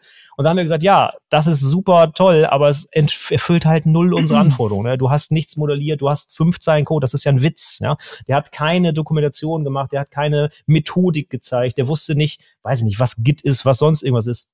Also der, der hat einfach eine super schlechte Note bekommen, ja, obwohl der einfach mega Bock hatte, weil er einfach nicht die Unterstützung bekommen hatte. Und das finde ich dann einfach mega, mega traurig. Ähm, und ansonsten. Aber so das ist das mh, ja, ein, ein, ein, ein ganz komisches, äh, weirdes Projekt oder so. Ähm, muss mir mal parallel hier auf einem anderen Thread drüber nachdenken. Vielleicht fällt mir noch was, äh, noch was ein. Ähm, ja. Aber die meisten seltsamen Projekte sind, ja, wo jemand einfach was nachbaut, was man einfach so fertig kaufen kann, wo es auch keine Leihbegründung gibt, das nachzuprogrammieren. Plus ähm, wahrscheinlich auch die Leute, die nicht vorbereitet sind, oder? Also sind ja. wahrscheinlich auch dann die, die kurz vor knapp irgendwas äh, kurz mal ins, ins Word-Dokument reinkloppen, PDF-Export und fertig, oder? Gibt's auch leider sehr, sehr viel. Also wie gesagt, gerade, dass wir nicht verstehen, was da gemacht wird, ist jetzt kein Witz. Also sieht dann wirklich so aus, dass äh, mitten im Satz auf einmal der Text aufhört, zum Beispiel in dem Dokument. Ne? Oder du siehst direkt ja. auf dem Deckblatt irgendwie Referenz nicht gefunden und solche Shares. Also das ist wirklich, du denkst dir einfach, Mensch, da hat keiner ein zweites Mal nicht mal die Person selber nochmal drüber geguckt, weil es wirklich direkt auf dem Deckblatt ist schon der erste Fehler. Ähm, also da gibt es, das ist Gott sei Dank die Ausnahme. Es wird immer besser, sage ich mal, vielleicht tatsächlich durch ChatGPT, weil es inzwischen oft dadurch gejagt wird. Ähm, aber es gibt teilweise wirklich Sachen, die kann man nicht lesen, weil die einfach mitten im Satz aufhören. Und das ist einfach, du kannst es nicht nachvollziehen. Ähm, aber das ist Gott sei Dank die Ausnahme. Die meisten sind einfach, ja, 700 Komma-Fehler und so weiter, aber man kann trotzdem verstehen, worum es geht. Okay, äh, wir schreiben ja auch keinen Deutschaufsatz, aber ähm, es gibt immer wieder Dokus, wo man sich fragt, äh, keine Ahnung, was der da gemacht hat oder die, gibt's ja genauso. Und das wird dann leider auch im Fachgespräch meist nicht klarer, weil sie dann oft das Problem haben, dass sie in die Präse ja genau das reinhauen, was sie auch in der Doku hatten und dann verstehst du ja trotzdem nicht, was sie da gemacht haben. Und das ist schon mal ja. schlecht. Also ich sage das meinen eigenen Azubis, ich lese das auch, lass sie das auch selber immer wieder lesen und zwinge sie dazu, den Hut aufzusetzen, wenn ich noch nicht drei Jahre in einem Unternehmen gearbeitet habe, wirklich alles zu hinterfragen. Weiß jeder, was die Abkürzung PKV heißt? Nein, das muss ich ausschreiben, das muss ich erklären. Und wenn da ein Prüfer sitzt, der mir dafür eine Note gibt oder eine Prüferin, dann muss ich dem das erklären. Das ist mein Job. Das ist nicht der Job des Prüfers, für die ich habe einen Stapel von 20 Dokus zu Hause, die ich lesen muss. Ich habe kaum Zeit, ist alles meine Freizeit. Da kann ich nicht nur recherchieren, was ich in Branche X mit der Abkürzung PKV meine. Sorry, das ist nicht meine Aufgabe, sondern die des Prüflings. Und daran scheitert es ganz oft, dass ich nicht verstehe, was Leute machen. Ja, absolut. Ja. Übrigens und PKV bei uns private Krankenversicherung, aber das war jetzt nur ein Beispiel. Das, ich, ich, ich wollte nicht ins Fettnäpfchen treten. Wenn es falsch gewesen wäre, dann, dann, dann, dann hätte ich hier jetzt gestanden und hätte, äh, naja, schwimmen müssen. Ja, ähm, genau. Und du hast es eben schon angesprochen, irgendwie, wie ist bei euch die, die, die Verteilung männlich-weiblich? Das ist ja auch so ein Riesenthema irgendwie in der, in der IT-Branche oder generell in vielen Branchen ja, Frauenquote, Männerquote, whatever-Quote. Ähm, hast du das Gefühl, das ist immer noch die Männerdomäne? Absolut. Also man sieht es ja auch an den Zahlen. Ähm, Bundesamt für irgendwas, weiß ich gar nicht, gibt's jedes Jahr. Wie gesagt, jetzt über 17.000 Neuabschlüsse waren es, glaube ich, letztes Jahr und 91 Prozent Männer bei der Ausbildung. Das heißt, ähm, also wirklich jetzt in Ausbildungsberufen, die IT-Berufe oder der, der Fachinformatiker speziell mit seinen vier Fachrichtungen ist da als einzelner Beruf gelistet. Bei den Studiengängen sieht es vielleicht noch ein bisschen anders aus, aber in den Ausbildungsberufen ist ganz klar über 90 Prozent Männer. Und dementsprechend sehen wir es auch in den Prüfungen ähm, auch bei unseren Bewerbungen. Also das zieht sich wirklich überall durch, für, für unsere Ausbildungsstellen, aber auch natürlich bei den Prüflingen. Das ist, alle freuen sich, wenn da mal eine junge Dame dabei ist. Ja, tatsächlich sind wir so ein bisschen vielleicht die Ausnahme. Wir haben sogar eine Frau im Prüfungsausschuss, ja, was auch überhaupt nicht selbstverständlich ist. Aber wenn ich zum Beispiel bei der Prüfungskorrektur bei uns, äh, wenn wirklich mal alle da sind, bei so einer dicken, fetten, schriftlichen Sommerprüfung, da sitzen da vielleicht mal 20 Prüfer, Jetzt muss ich mal gedanklich durchzählen. Da sitzen maximal drei Frauen bei uns, ja. Und bei den Prüflingen ist das äh, noch weniger, ganz klar. Auch in den Berufsschulklassen. Äh, man hat mal Glück, wenn da mal zwei, drei junge Damen drin sitzen. Also diese über 90 Prozent, das, äh, das passt. Was glaubst du, woran das liegt? Ja, da mache ich mir auch viele Gedanken. Ähm, wir arbeiten aktiv dran, zumindest auch bei uns. Ich habe jetzt auch schon mehrere weibliche Auszubildende selber ausgebildet. Es war aber auch wirklich Glück, die zu finden, weil wenn die sich gar nicht erst bewerben, dann kann ich auch keine, also ich, selbst wenn ich sie bevorzugen würde, was ich nicht tue, weil ich auf die Qualifikation achte, aber dafür muss ich erstmal Bewerbung haben und die kommen ja auch trotzdem nicht rein. Ne? Also das ist, äh, fängt ganz vorne an und ganz oft ist es, glaube ich, wirklich diese klassische Prägung. Ja, das ist ja was für Jungs, ne? Und vor allem, also das sehe ich leider, leider auch in der Realität ganz oft. Ja, wenn du eine Ausbildung machen willst, als Anwendungsentwickler musst du aber auch schon Java können, ne? Sonst brauchst du ja gar nicht anfangen. Das machen halt auch viele Unternehmen noch. Ja gut, und wenn ich halt am Wochenende nicht äh, Java programmiere, sondern lieber was auch immer, Fußball, Reiten, was auch immer mache und dann glaube, dass ich das können muss und dann im Bewerbungsgespräch sitze und dann erzählen die mir das auch noch, ja, was hast, was kannst du denn schon in Java? Ja, dann nehmen wir dich nicht. Dann äh, muss ich mich nicht wundern. Also das ist halt so ein Ding, äh, es ist an ganz vielen Stellschrauben, glaube ich, muss man drehen. Es fängt in der Schule an wo einfach der klassische Weg ist, Informatik, das ist was für Jungs, ne? Die zocken alle zu Hause schön hier ihre Shooter und deswegen können die alle programmieren, was auch völliger Schwachsinn natürlich ist. Und da kommen einfach die, äh, die jungen Mädchen schon einfach gar nicht in diese, in diese Situation. Es gibt aber inzwischen natürlich viel, viele Angebote auch an Schulen, um so, ähm, äh, es heißt dann immer irgendwie Lalala for Girls oder sowas, ne, Deaf for Girls, was auch immer aber das, das ist ja längst, ja, ja, das zum Beispiel auch, ne? Aber das ist ja äh, noch längst nicht ausreichend. Ähm, also da haben wir in der IT und insgesamt in den MINT-Berufen natürlich ein Riesenthema. Und wenn natürlich dann Mama sagt, ja, IT, ne, das ist aber, weiß nicht, schaffst du das denn? Kannst du das denn? Ne, das ist ja, also da wird ja auch ganz viel so der Eindruck erzeugt, dass man das nur als Junge machen kann oder als Mann, ne? Und dann geht man sowieso unter. Ich habe vor kurzem noch mal eine, eine Zahl gehört, ich weiß gar nicht, aus welcher Statistik die kam, dass ähm, ich glaube über die Hälfte oder noch mehr Frauen, die in der IT schon arbeiten, irgendwann die IT wieder verlassen, weil es halt so eine krasse Männerdomäne ist, dass sie da irgendwie äh, runtergemacht werden, nicht anerkannt werden, weil jeder sagt so, hä, mit wem bist du denn hier? Anstatt, ne, die Frau ist selber da. Und solche Scherze, wenn man dann noch äh, weiter guckt auf die IT-Konferenzen, wo es ja auch viele Diskussionen gab, wo es fast nie weibliche Speakerinnen gibt. Ähm, wo, also das, das zieht sich komplett überall durch. Und man müsste eigentlich an ganz, ganz vielen Baustellen was machen, glaube ich. Aber ich würde sagen, am ehesten sollte man vielleicht schon mal in der Schule anfangen.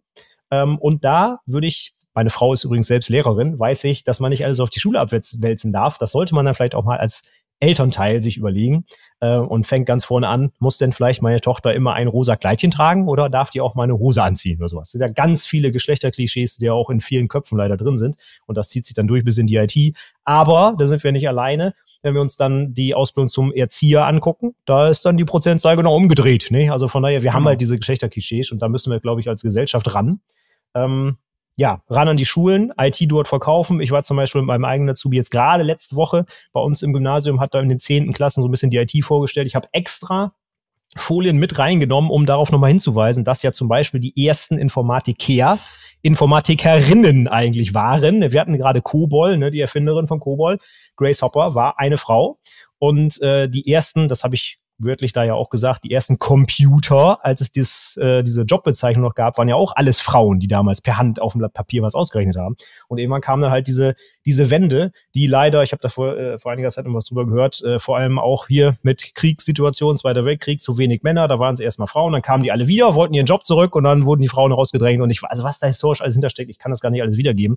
Äh, wichtig ist nur, man sollte vielleicht mal dagegen arbeiten, denn was ich sehe, äh, ist so, dass die klassischen Nerds, die man vielleicht kennt, die den ganzen Tag zocken, und männlich sind, nicht die besseren Programmierer sind. Im Gegenteil, ja. Also absolut, also das hat absolut. nichts miteinander zu tun. Und eine Frau kann genauso gut oder teilweise besser Sachen formulieren und programmieren wie, wie ein Mann. Vor allem muss man sagen, die IT-Berufe sind ja alles andere als, äh, wie man das im Kopf hat, ich sitze da acht Stunden am Tag und programmiere vor mich hin, sondern es gibt ja heute keine Software, die ich alleine programmieren kann. Ich muss immer im Team arbeiten, ich muss Kundenanforderungen einholen. Das gehört alles mit zur IT-Ausbildung dazu. Da geht es ja auch um Verständnis oder um, um, um, um auch äh, Anforderungen mal zu verstehen. Ja. Ne? Also ist ja auch das, das Thema irgendwie, da, da kenne ich auch leider einige, die die Anforderungen einfach gar nicht verstehen, ja. äh, würde vielleicht eine Frau eher verstehen an der Stelle. Genau, zum zuhört. Beispiel. Ja, Empathie zeigen, mit den Leuten genau. interagieren, genau. kommunizieren.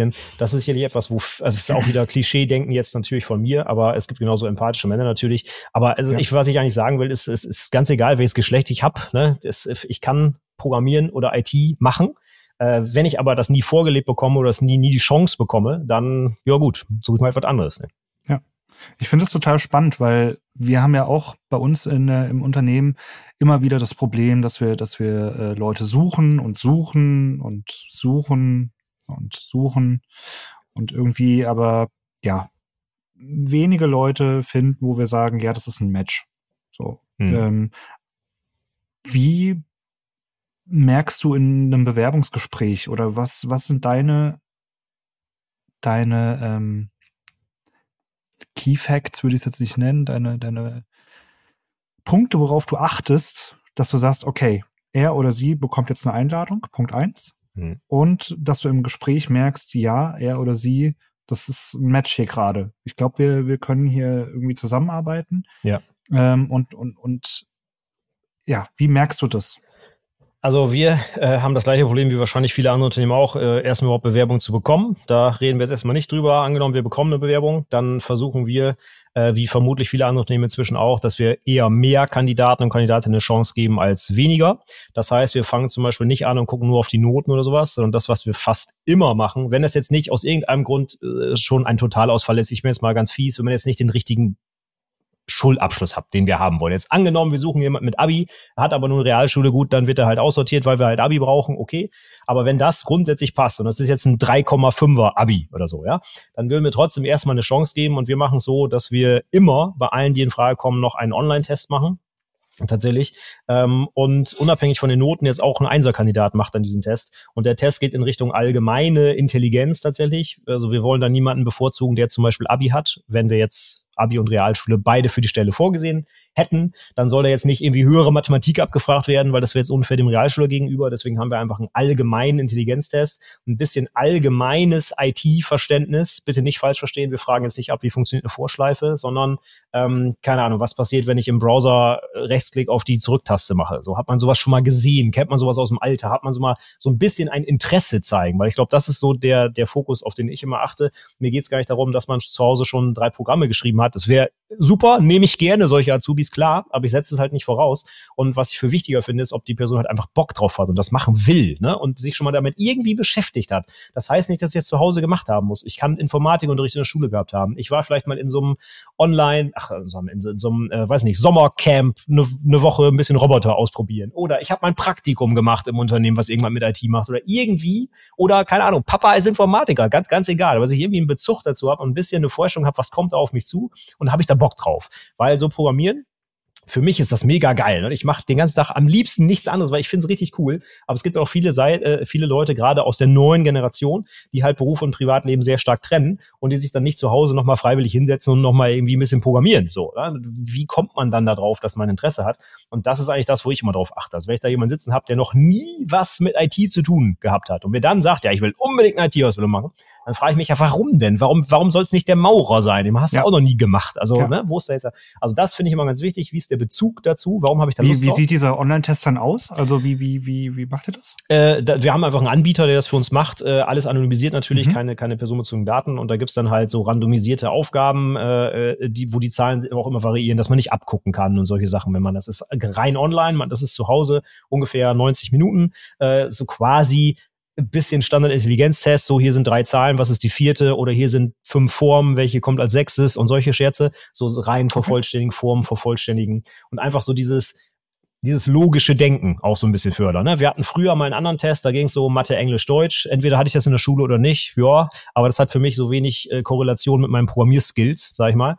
Und ich habe so den, äh, den Eindruck, dass diese Intelligenztests äh, das besser darstellen, weil ich halt ganz oft, ich habe es zum Beispiel eine äh, Form der Aufgaben in diesem Intelligenztest ist, es werden so zwei Aussagen getroffen, die völlig abwegig sind. An was erinnere ich mich da? Keine Ahnung.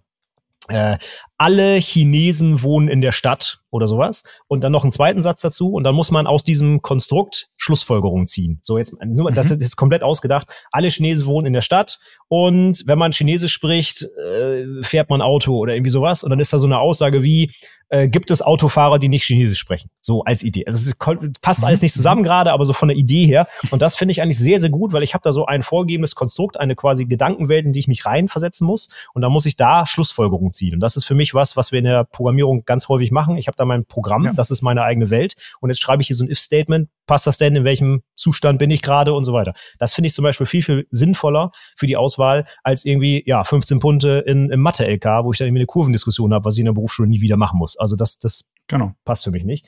Deswegen haben wir diesen Test und da haben wir äh, tendenziell schon mehr Leuten eine Chance gegeben, die auch schlechtere Noten hatten. Also natürlich gucken wir auf die Noten, das ist ganz klar, aber es ist nur ein Mosaik. Und wenn wir Leute dann einladen, also bei uns der, äh, der, der Ablauf, schriftliche Bewerbung, dann der Test, dann kommt das Vorstellungsgespräch. Und im Vorstellungsgespräch achten wir ähm, überhaupt nicht auf die Fachlichkeit, sondern nur auf diesen Match, passt es persönlich. Also bei uns ist das Betriebsklima ganz wichtig. Mir ist das auch ganz wichtig, weil ich muss die Leute ja mindestens drei Jahre da irgendwie sitzen haben und ausbilden. Absolut. Jeden Tag im Büro ja, und immer schnacken. Genau. Und wenn ich die Leute nicht leiden kann, dann wird das einfach nichts. Ja? Und man sagt, es gibt diesen englischen Spruch, so ähm, äh, hire for attitude, train for skills. Und so würde ich es inzwischen auch sehen. Wir haben auch schon mehreren Azubis die Chance gegeben, die noch nie was programmiert haben. Einfach weil wir glauben, sie passen gut ins Team. Aber wenn das gut passt und ich Bock habe, denen was beizubringen, dann werde ich denen auch irgendwann Programmieren beibringen können. Ähm, also in diesem Vorstellungsgespräch, das ist das klassische Vorstellungsgespräch, geht es überhaupt nicht um, was hast du denn schon programmiert, sondern was machst du denn so in deiner Freizeit? Ist jetzt Frage, okay, aber vor allem auch so Richtung Arbeitseinstellung, wir hatten vorhin die Frage, welche Medien nutzt man zum Lernen? Lieber ein Buch, lieber ein YouTube-Video. Einfach um das abzuklopfen. Passt das so? Kann ich das bieten, was sie wollen? Äh, wie läuft so ein, so ein Arbeitsalltag ab? So, äh, ja, ist das einfach so? Stimmt die Chemie? Können wir uns das vorstellen, zusammenzuarbeiten? Und wenn das auch passt, dann machen wir noch eine Runde. Und das ist dann der sogenannte Forschungstag bei uns. Das ist aber eigentlich nur ein halber Tag. Ich habe tatsächlich morgen direkt den nächsten, weil wir gerade in der Bewerbungsphase sind fürs nächste Jahr.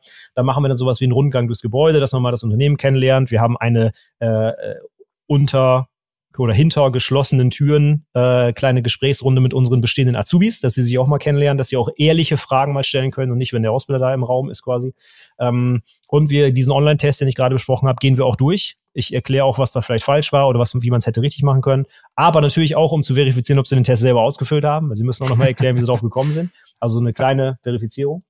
Aber der Großteil des Tages ist einfach, dass wir gemeinsam was programmieren. Und äh, es ist einfach eine Lehrsituation. Ich erkläre denen was, wenn die noch nie was programmiert haben. So, was ist ein If-Statement? Da muss eine Klammer hin, da passiert das und das. Und wenn die das nicht sofort hinkriegen, ist kein Problem. Dann sage ich, du hast die Klammer vergessen. Darum geht's mir gar nicht. Sondern was mir eigentlich viel wichtiger ist, können die Leute einen Algorithmus formulieren. Und zwar ohne Programmiersprache. Also wir fangen jetzt mal als Beispiel an.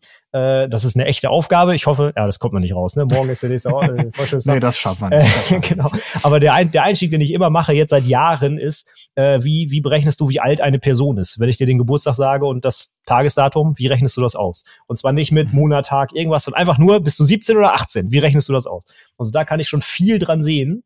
Ähm, weil das einfach, wenn ich mir den Code am Ende gucke, sind das irgendwie zwei oder drei if-Abfragen und das war's. Mehr ist das nicht. Ne? Aber einfach die grundsätzliche Herangehensweise, ob die überhaupt erklären können, was sie im Kopf machen. Weil das ist das Problem, was viele haben. Wenn sie es auf dem Zettel nicht aufschreiben können, dann kann ich es auch nicht als Programmiersprache formulieren. Und das versuche ich dann in diesem Termin abzuklopfen. Und damit die dann andersherum auch ein Feedback kriegen, wie der Alltag aussieht, formulieren wir das dann in Java einmal als Algorithmus, zur Not mit ganz, ganz viel Hilfe. Aber ich möchte einmal wissen, passt die Person zu mir und versteht die das? Aber genauso finde ich es sehr wichtig, dass der Bewerber oder Bewerberin weiß, passt das Unternehmen zu mir? Komme ich mit der Erklärweise klar? Oh, ich habe noch nie programmiert, jetzt sehe ich da so einen Code. Kann ich mir das vorstellen, acht Stunden am Tag? Also ich finde das immer für beide ja. Seiten ganz wichtig. Und dieses, ja, ich muss jetzt gucken, ob die Person hierher kommt und dann sagen wir ja oder nein. Genauso drehe ich es doch um. Ich muss als Bewerber auch wissen, ist das Unternehmen das Richtige für mich?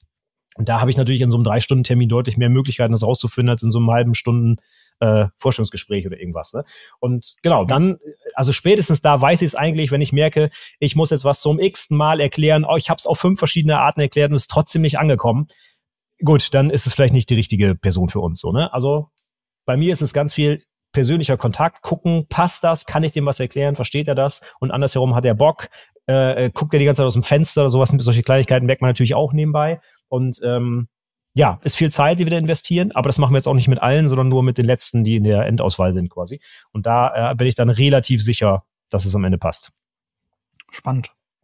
Ja, also gerade mit dem, mit dem Anfangs Online-Test, äh, sieben ist jetzt wieder so ein dummes Wort, aber siebt ihr wahrscheinlich auch viel schon aus, wo, wo ihr merkt, okay, ähm, die Zeit, die wir danach investieren, die ist dann auch sinnvoller, als wenn wir jetzt plötzlich jeden eingeladen hätten Ja. und äh, vor Ort nochmal gebabbelt hätten. Einmal das, aber Ähm, andersherum genauso finde ich ja. noch viel wichtiger, dass wir auch Genau. Leuten eine Chance geben, die wir aufgrund der Noten nie eingeladen hätten. Also jetzt wirklich mal nur, es ist jetzt kein ausgedachter Kram. Äh, Gerade heute Nachmittag hatte ich ein Forschungsgespräch, wo wir genau die Situation hatten. Die Schulnoten habe ich eigentlich gesagt so, boah, weiß nicht, aber mit dem Test, der hat den super Test gemacht, sogar den besten Test, den wir bislang hatten tatsächlich. Und den haben wir natürlich eingeladen wegen dem Test. Aufgrund der Schulnoten Ja. hätten wir dem eigentlich schon längst abgesagt. Und äh, ich finde das ganz, ganz wichtig, weil gerade, wir hatten ja vorhin über das Abi geredet, ne? Das ist schön, wenn ich Deutsch LK hatte und irgendwie Shakespeare gelesen habe, aber was bringt mir das für die Programmierung? Gar nichts, ja. Und von daher, diese Noten sind super, aber haben halt keine Hey, Aussage ich hatte. Deutsch-Englisch LK. Ich hatte auch Englisch LK, äh, da haben sich bestimmt die Lehrer gefreut, Deutsch LK, ne? Das ist immer Ja. schön.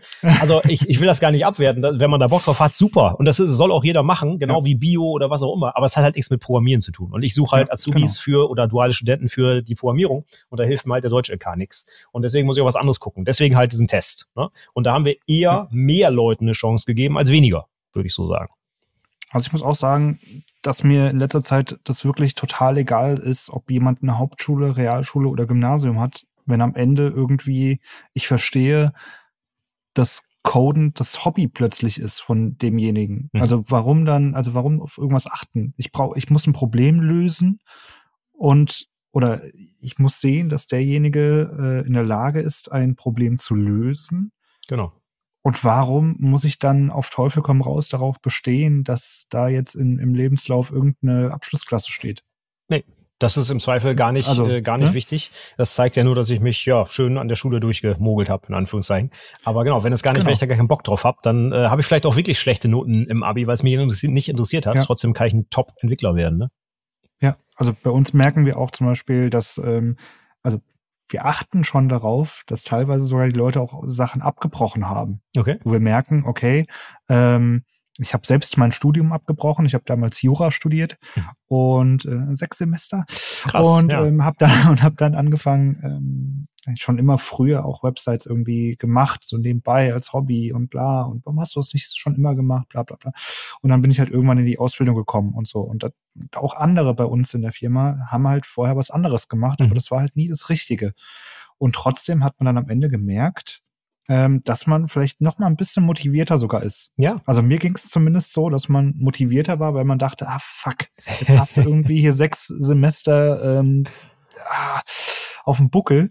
Ne? Jetzt musst du aber auch mal Gas geben. Mhm. So, also ist das vielleicht auch schon ähm, ein Indiz dafür, wo man sagt, okay, der könnte, der muss jetzt auch ein bisschen Gas geben. So, Ja. ne? ähm, oder auch, was ich auch merke, ist, wenn Leute zu Hause wohnen, Mhm. sind die grundsätzlich ich will jetzt auch nicht alle über einen Kamm scheren. Das ist auch doof, wenn jetzt hier Leute zuhören, äh, die, die, die vielleicht sich angesprochen fühlen könnten. Aber ähm, das meine ich gar nicht. Mir ist es einfach nur generell aufgefallen, auch Bewerbern, bei Bewerbern, die einfach dann komplett wie verwöhnt sind. Okay. Ja, also so, wo du, wo du dachtest, okay, ähm, ja, schön. Also sollen wir dir jetzt noch die Tür hier aufmachen? Oder Ja. ähm, Okay. hallo, guten Morgen, dir auch? Und also Mhm. es sind halt auch so Soft Skills, wo du manchmal denkst, ey, also was ist denn hier jetzt passiert in den Ja. letzten fünf Jahren? Ähm, können wir wieder, können wir nochmal fünf Jahre zurück? Das, das stimmt. Das, das, ist, äh, das ist erkennbar. Auch bei unseren Bewerbern sehe ich das, ja. Ja. Ist nicht immer Ja. alles mehr selbstverständlich. Okay. Oh, das ist immer wieder schön zu hören. dann doch nicht nur bei einem Mein- selbst so ist. Mein Ja. Highlight der letzten Jahre war äh, ein Vorstellungsgespräch, wo jemand äh, reinkam und auf einmal duftete alles nach Brötchen. Weil der kam direkt von Mhm. der, der hat einen Nebenjob gemacht, hat irgendwie Brötchen ausgefahren und hat sich gar nicht mehr umgezogen zwischendurch, weil was soll das? Ich habe gerade Brötchen umgezogen, ich hab mal zum Vorstellungsgespräch. Und so sah der entsprechend auch aus. Also, dass nicht nur alles voll mit Mehl war, war auch das äh, Einzige. Und das war ganz selbstverständlich. Mhm. Ja, dann fahre ich gleich noch wieder weiter. Ne? Also, die, das ist Ja. einfach so, diese Ernsthaftigkeit ähm, vor dieser Situation ist nicht mehr gegeben. Und da, ja, also muss man sich auch mit abfinden, weil das ist, äh, wird immer mehr. Und es wäre blöd, jetzt daran festzuhalten, du musst dich aber vernünftig kleiden und dies und das, weil dann finden wir bald keine Azubis mehr. Aber da müssen wir uns wohl ein bisschen umstellen, ja. Ja, aber das muss ich auch sagen, ich, ich ziehe mich nicht mehr extra an für Bewerbungsgespräche. Also ich bin da wirklich dann auch, wie ich bin. Ja. Ähm, ich halte auch nicht mehr hinterm Berg oder irgendwas, weil dann, also dann drücke ich auch mal einen Spruch, ist mir, ist mir eigentlich egal. Weil man Ja. soll eigentlich direkt wissen, wo, wer hier vor einem sitzt. Und äh, wie du schon eben gesagt hast, am Ende sind wir drei Jahre zusammen? Genau. Kommst ja. du damit klar an Tag eins? Äh, nein, dann ist es das vielleicht einfach auch nicht. Es nützt ja nichts, sich da Und- zu verkleiden und zu verstellen und am Ende ist alles im Alltag ganz anders und dann nutzen die Leute die Probezeit und sind wieder weg. Also das ist ja Quatsch. Ja, das Genau. Ist in genau. der Prüfung Also übrigens auch das Gleiche. Also da hatten wir auch schon Leute mit kurzen Hosen und Metal-Shirt. Also pff, das ist alles, das wird gar nicht mehr so schlimm gesehen. Absolut. So. Ja, jetzt waren wir vom, beim Thema Bewerbungen. Ich habe hier tatsächlich noch so, so eins, zwei Punkte irgendwie auf meiner Liste. Wir haben jetzt eine Stunde zehn auf der Uhr. Ähm, wegen mir können wir noch weiter babbeln. Wenn du sagst, hier, äh, du hast noch einen Termin heute Abend, äh, dann, dann, dann bringen wir es Also wenn du noch ein Ende. paar Fragen Ansonsten- hast, hau raus. Ähm, Ich- ja, schlafen muss ich auch noch heute. wir, ne? Machen. Ja, das ist doch überbewertet. Hallo? Eben hast du gesagt, du programmierst gerne? Ja, So, tagsüber. Das, Das äh, muss nicht Nacht sein. Nein, wir, wir, wir, wir, wir bleiben unter zwei Stunden. Okay. Ähm, genau. Wir waren eben bei dem Thema ja auch, wo du gesagt hast, ähm, ungelernte oder umschulende Mitarbeiter auf dem, auf dem Markt. Ähm, wie siehst du diese Zukunft auch der Ausbildung? Also im Sinne von, es gibt ja immer mehr Quereinsteiger in, in den Beruf der, der von in IT-Berufe generell. Hm. Und ähm, auch ich merke das äh, im, im Bereich des Frontends. Wie, wie gesagt, ich bin Mediengestalter und Medienfachwirt. Ähm, das ist ja nochmal ein kleiner Unterschied. Jetzt nenne ich es jetzt mal zum Fachinformatiker, Hm. der ja dann da eher auf die programmatorische Schiene geht. Der Mediengestalter hingegen ja dann eher in die designerische, grafische Richtung geht, in die Hm. Oberflächengestaltung vielleicht auch. Ähm, und da gibt's ja eigentlich ganz, ganz unterschiedliche Anforderungen an, an, an gewissen Stellen. Und was ich, was ich gemerkt habe, ist, dass sehr viele Menschen komplett konfuse Vorstellungen von den Berufen haben. Mhm. Also man hörte den Begriff IT und denkt sofort an den Programmierer, der irgendwie in seinem Keller sitzt und äh, äh, nichts Cooles macht. Ja. So. Und man braucht, also das ist jetzt auch eine Frage auch an dich. Das Thema Frontend, Backend ist auch immer ja so ein, so ein Thema irgendwie hier. Der eine macht's hübsch, der andere macht's funktional und äh, irgendwie ist es, ne, ist ja immer dieser ewige äh, Kampf und äh, ja, das ist Frontend, das muss ich nicht machen und ja, hier das ist aber eine Backend-Aufgabe, da muss der Backender nochmal ran. Ähm, wie stehst du zu diesem, zu diesem Punkt? Also ich merke das ja sehr. Ich bin, ich bin nicht der geborene Programmierer. Ähm, ich behaupte von mir, dass ich ein gewisses Auge für Ästhetik an gewissen Stellen Ja. habe. Mhm. Ja, ähm, wo ich auch zum Beispiel sagen würde, Frauen würde ich eher als Frontenderinnen sehen. Deswegen auch vorhin hast du gesagt, auf Konferenzen sind weniger äh, Frauen. Das würde ich beim Frontend gar nicht mal so bezeichnen. Also ich glaube, Okay. da gibt es einige Frauen, ähm, ähm, äh, Lea Veru, ähm, Sarah, ah, seht's mir nach den Namen gerade, die Sarah äh, Whidin, glaube ich. Ähm, da gibt's einige, die wirklich auch Vorreiterinnen dort sind und, und auch in den Konsortien unterwegs sind und Co. Mhm. Ähm, jetzt bin ich komplett abgebogen. ähm, Ich weiß ehrlich gesagt auch nicht genau, was jetzt die Frage Ja. war, aber ja, ja, die, die kommt jetzt erst, die kommt jetzt erst die Frage. okay. Ähm, okay, erstmal Grabenkämpfe, wie stehst du dazu? Ja. Gra okay. Und dann, äh, genau, und dann die Umschulungssituationen, äh, wo wirklich Leute denken, IT ist gleich IT. Mhm. Ähm, wie, was würdest du denen sagen? Ja gut, IT, IT, das, das Ding ist ja, es gibt allein schon sieben verschiedene Berufe in der IT und wir haben, ich weiß nicht, x-fach verschiedene Studiengänge, die man machen kann, in Kombination mit äh, Lalala Informatikfächern, Medizininformatik, Geoinformatik, Tralala Informatik. Also es gibt da so viele Möglichkeiten, dass da jemand einen Überblick verliert, das kann ich auch wohl äh, verstehen. Wenn ich jetzt äh, von der Klasse, wenn ich von Umschulung rede, meine ich wirklich die klassische berufliche Umschulung. Ich war jahrelang, weiß ich nicht, Tischler, hab was mit dem Rücken, kann nicht mehr in der Werkstatt stehen und will jetzt IT machen. Dann mache ich halt die übliche Umschulung mit einem Umschulungsträger, krieg in zwei Jahren alles reingepowert, was ich wissen muss und mache die übliche Abschlussprüfung wie die Azubis auch und bin danach dann halt Fachinformatiker. Und äh, da, wenn ich mich damit nicht beschäftigt habe, kann ich vielleicht wirklich in einem der sieben Berufe landen, der am Ende gar nicht mehr zu mir passt. Oder ich wollte eigentlich was anderes machen, klar. Ähm, da, wie, gesagt- wie gesagt, da gibt's halt auch meistens wenig Unterstützung in den Unternehmen und so weiter und so fort. Und da kann das dann schon mal passieren, dass ich irgendwie falsch abbiege und am Ende in den Beruf lande und das gar nicht machen will oder ich habe mir was anderes so vorgestellt. Ähm, aber wenn ich so eine wichtige Entscheidung im Leben treffe, dann sollte ich mich vielleicht auch ein bisschen selber informieren und jetzt mich nicht darauf verlassen, was mir da irgendwer vorschlägt oder wo mich jemand hindrängt, was auch durchaus mal sein kann. Ähm, gut, aber wenn ich mich damit überhaupt nicht auskenne, ja klar, wie soll ich es entscheiden? Ne? Keine Ahnung. Ähm, Gut, ansonsten, es gibt so viele Wege in die IT, hast du auch gesagt, ja, Quereinsteiger. Ähm, die Frage ist immer, wie, wie werden die von Unternehmen akzeptiert? Ne, wir sind ja noch in Deutschland und da guckt man ja nochmal auf die Abschlüsse und wenn da kein Bachelor steht, dann geht das ja auch gar, nicht, gar nicht und so. Um aus eigener Sicht das Ganze mal zu sehen, wir geben da auch eher mehr Leuten die Chance, äh, indem wir es einfach so machen, dass wir vorab eine Arbeitsprobe machen. Ähm, kleine Aufgabe, die wir denen schicken, maximal zwei Stunden. Wir wollen die auch nicht drei Tage beschäftigen oder irgendwas, aber einfach die Basic Programmierskills abfragen. Und da bin ich ganz ehrlich, fällt schon mal mehr als die Hälfte Leute raus, weil die einfach nicht geradeaus eine Schleife programmieren ja, können. Das kann ich komplett bestätigen. Also das, ja. das ist wirklich traurig und da rede ich jetzt nicht von den Umschülern, sondern rede ich gerade von den Leuten, die Bachelor, Master irgendwas Generell gemacht Bewertung. haben. Generell, ja. Ganz, ganz viele, die es einfach nicht, nicht auf die Kette kriegen. Und äh, da äh, ist mir dann am Ende auch egal, wenn sie die Arbeitsprobe gut gemacht haben. Und das ist auch da der nächste Step in unserem Prozess wäre wieder ein persönliches Gespräch. Wenn das passt, dann ist mir am Ende auch egal, ob es ein Bachelor ist oder Fachinformatiker oder ein Quereinsteiger. Ja, er muss ja den Job beherrschen. Und ähm, ja, die Frage ist nur, wie kriege ich das als Unternehmen raus? Weil wenn ich sage, wenn du kein Bachelor hast, dann ist hier schon Feierabend, dann finde ich diese Leute natürlich gar nicht. Also muss natürlich vor allem auch das Unternehmen sich umstellen und den Leuten auch eine Chance geben halt. Ne? Ja. Ja. Ich weiß nicht, ob das jetzt, also das war, glaube ich, die eine Frage. Jetzt die andere Frage mit Genau, dem. nee, also da, da bin ich, da bin ich, äh, will ich auch noch ganz kurz irgendwie meinen, meinen Senf dazugeben. Ähm, sehe ich, sehe ich genauso. Ähm, ich finde es immer sehr, sehr schwierig. Also wir machen es zum Beispiel auch so, dass wir, also muss ja jetzt vorstellen, irgendwie, wenn wir Frontend, Frontend-Entwickler suchen, dann ist es so, dass man ein, wir haben dann ein vorgefertigtes Layout, was wir uns irgendwie ausgedacht haben, wo wir sagen, okay, das sind so klassische Elemente, die immer wieder vorkommen. Mhm. Wir wollen mal sehen, okay, wie gestaltest du jetzt den Button? Wie, mhm. wie setzt du den um? Welche Tags verwendest du? Semantik, ist das ein Thema bei dir? Ja. Setzt du dich damit auseinander oder schreibst du einfach nur diff, diff, diff, diff, diff, diff, diff, diff, diff? Ja, gleich raus. Ähm, Ja. genau. Und auf sowas achten wir da halt dann an der Stelle und dann bekommt quasi der Bewerber einfach das Layout von uns zugeschickt und mit gewissen Vorgaben. Also einfach, okay, hier, du hast unendlich viel Zeit, setz dich damit auseinander. Mhm. Ähm, bitte sieh zu, dass es einigermaßen in Ordnung auf einem Smartphone vielleicht aussieht, dass es ein bisschen responsive ist Mhm. und mach mal.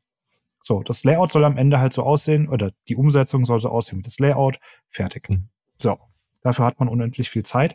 Und du glaubst nicht, wie viele Leute da wirklich sich nach zwei Tagen wieder melden und sagen, sie sind fertig. Und man guckt sich die Sachen an und denkt sich, was? Ja.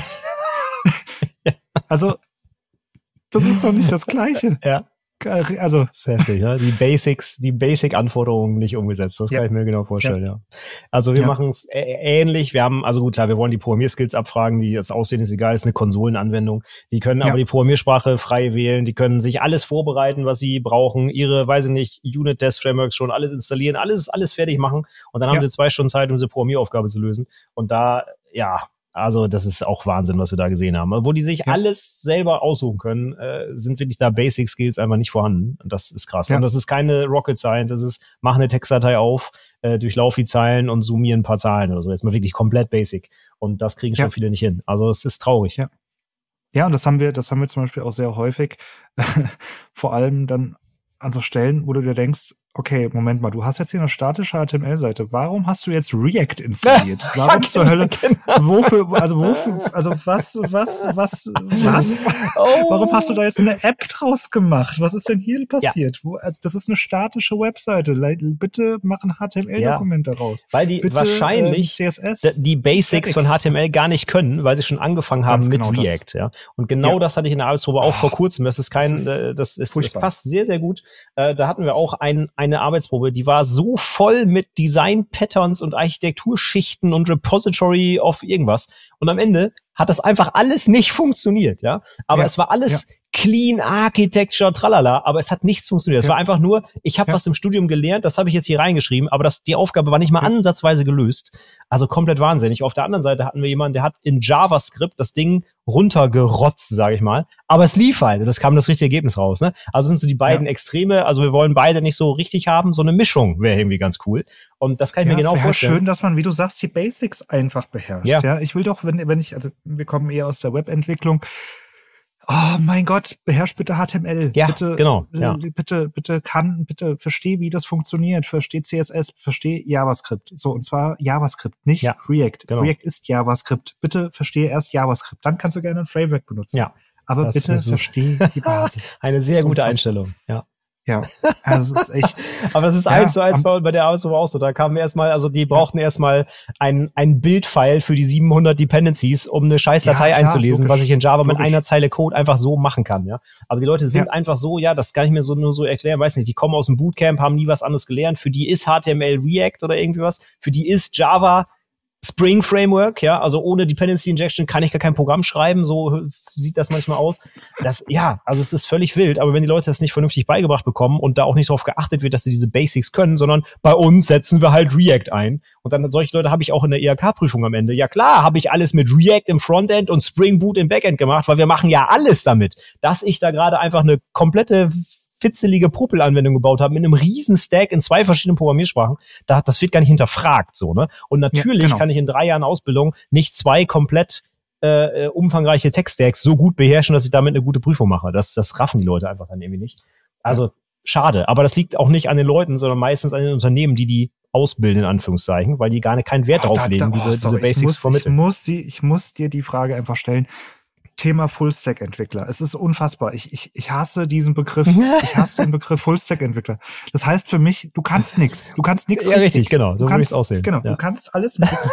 aber, aber wir hatten, ah nee, das kann ich nicht erzählen. Aber das ist einfach, das Full Stack. Das, das bedeutet, du kannst für, also für mich persönlich, das ist natürlich auch viel Interpretationsspielraum, ja. Also man sieht's ja überall, Senior Full Stack Entwickler wird gesucht und, und was, weil, weil schieß mich tot, wo ich mir denke, ja, okay, hier nimm deine 150.000 Euro im Jahr und, und, und, und, und bitte fummel da ein bisschen was zusammen.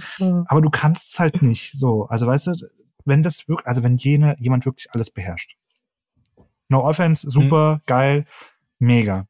Aber ich habe das Gefühl, dass dieser Full-Stack-Begriff so häufig, so missbraucht wird, Ja. wo du dir denkst, nee, du, also nee, eigentlich, eigentlich bist du ein ein Junior irgendwas und äh, Genau. ähm, aber nichts Richtiges.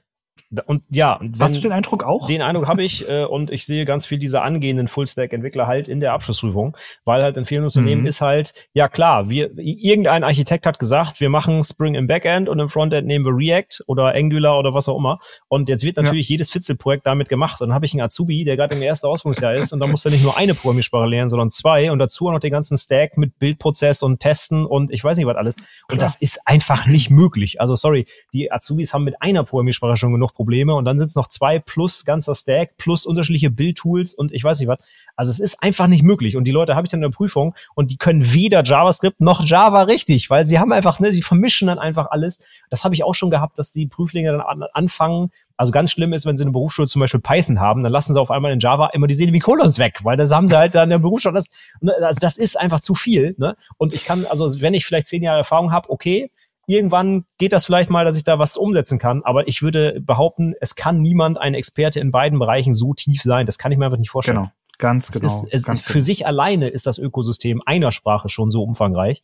Ähm, also das, ich finde das auch komplett, äh, komplett wahnsinnig. Mag sein, dass es diese Leute gibt, aber die Leute, die meisten, die sich so nennen, können eins von beiden nicht richtig.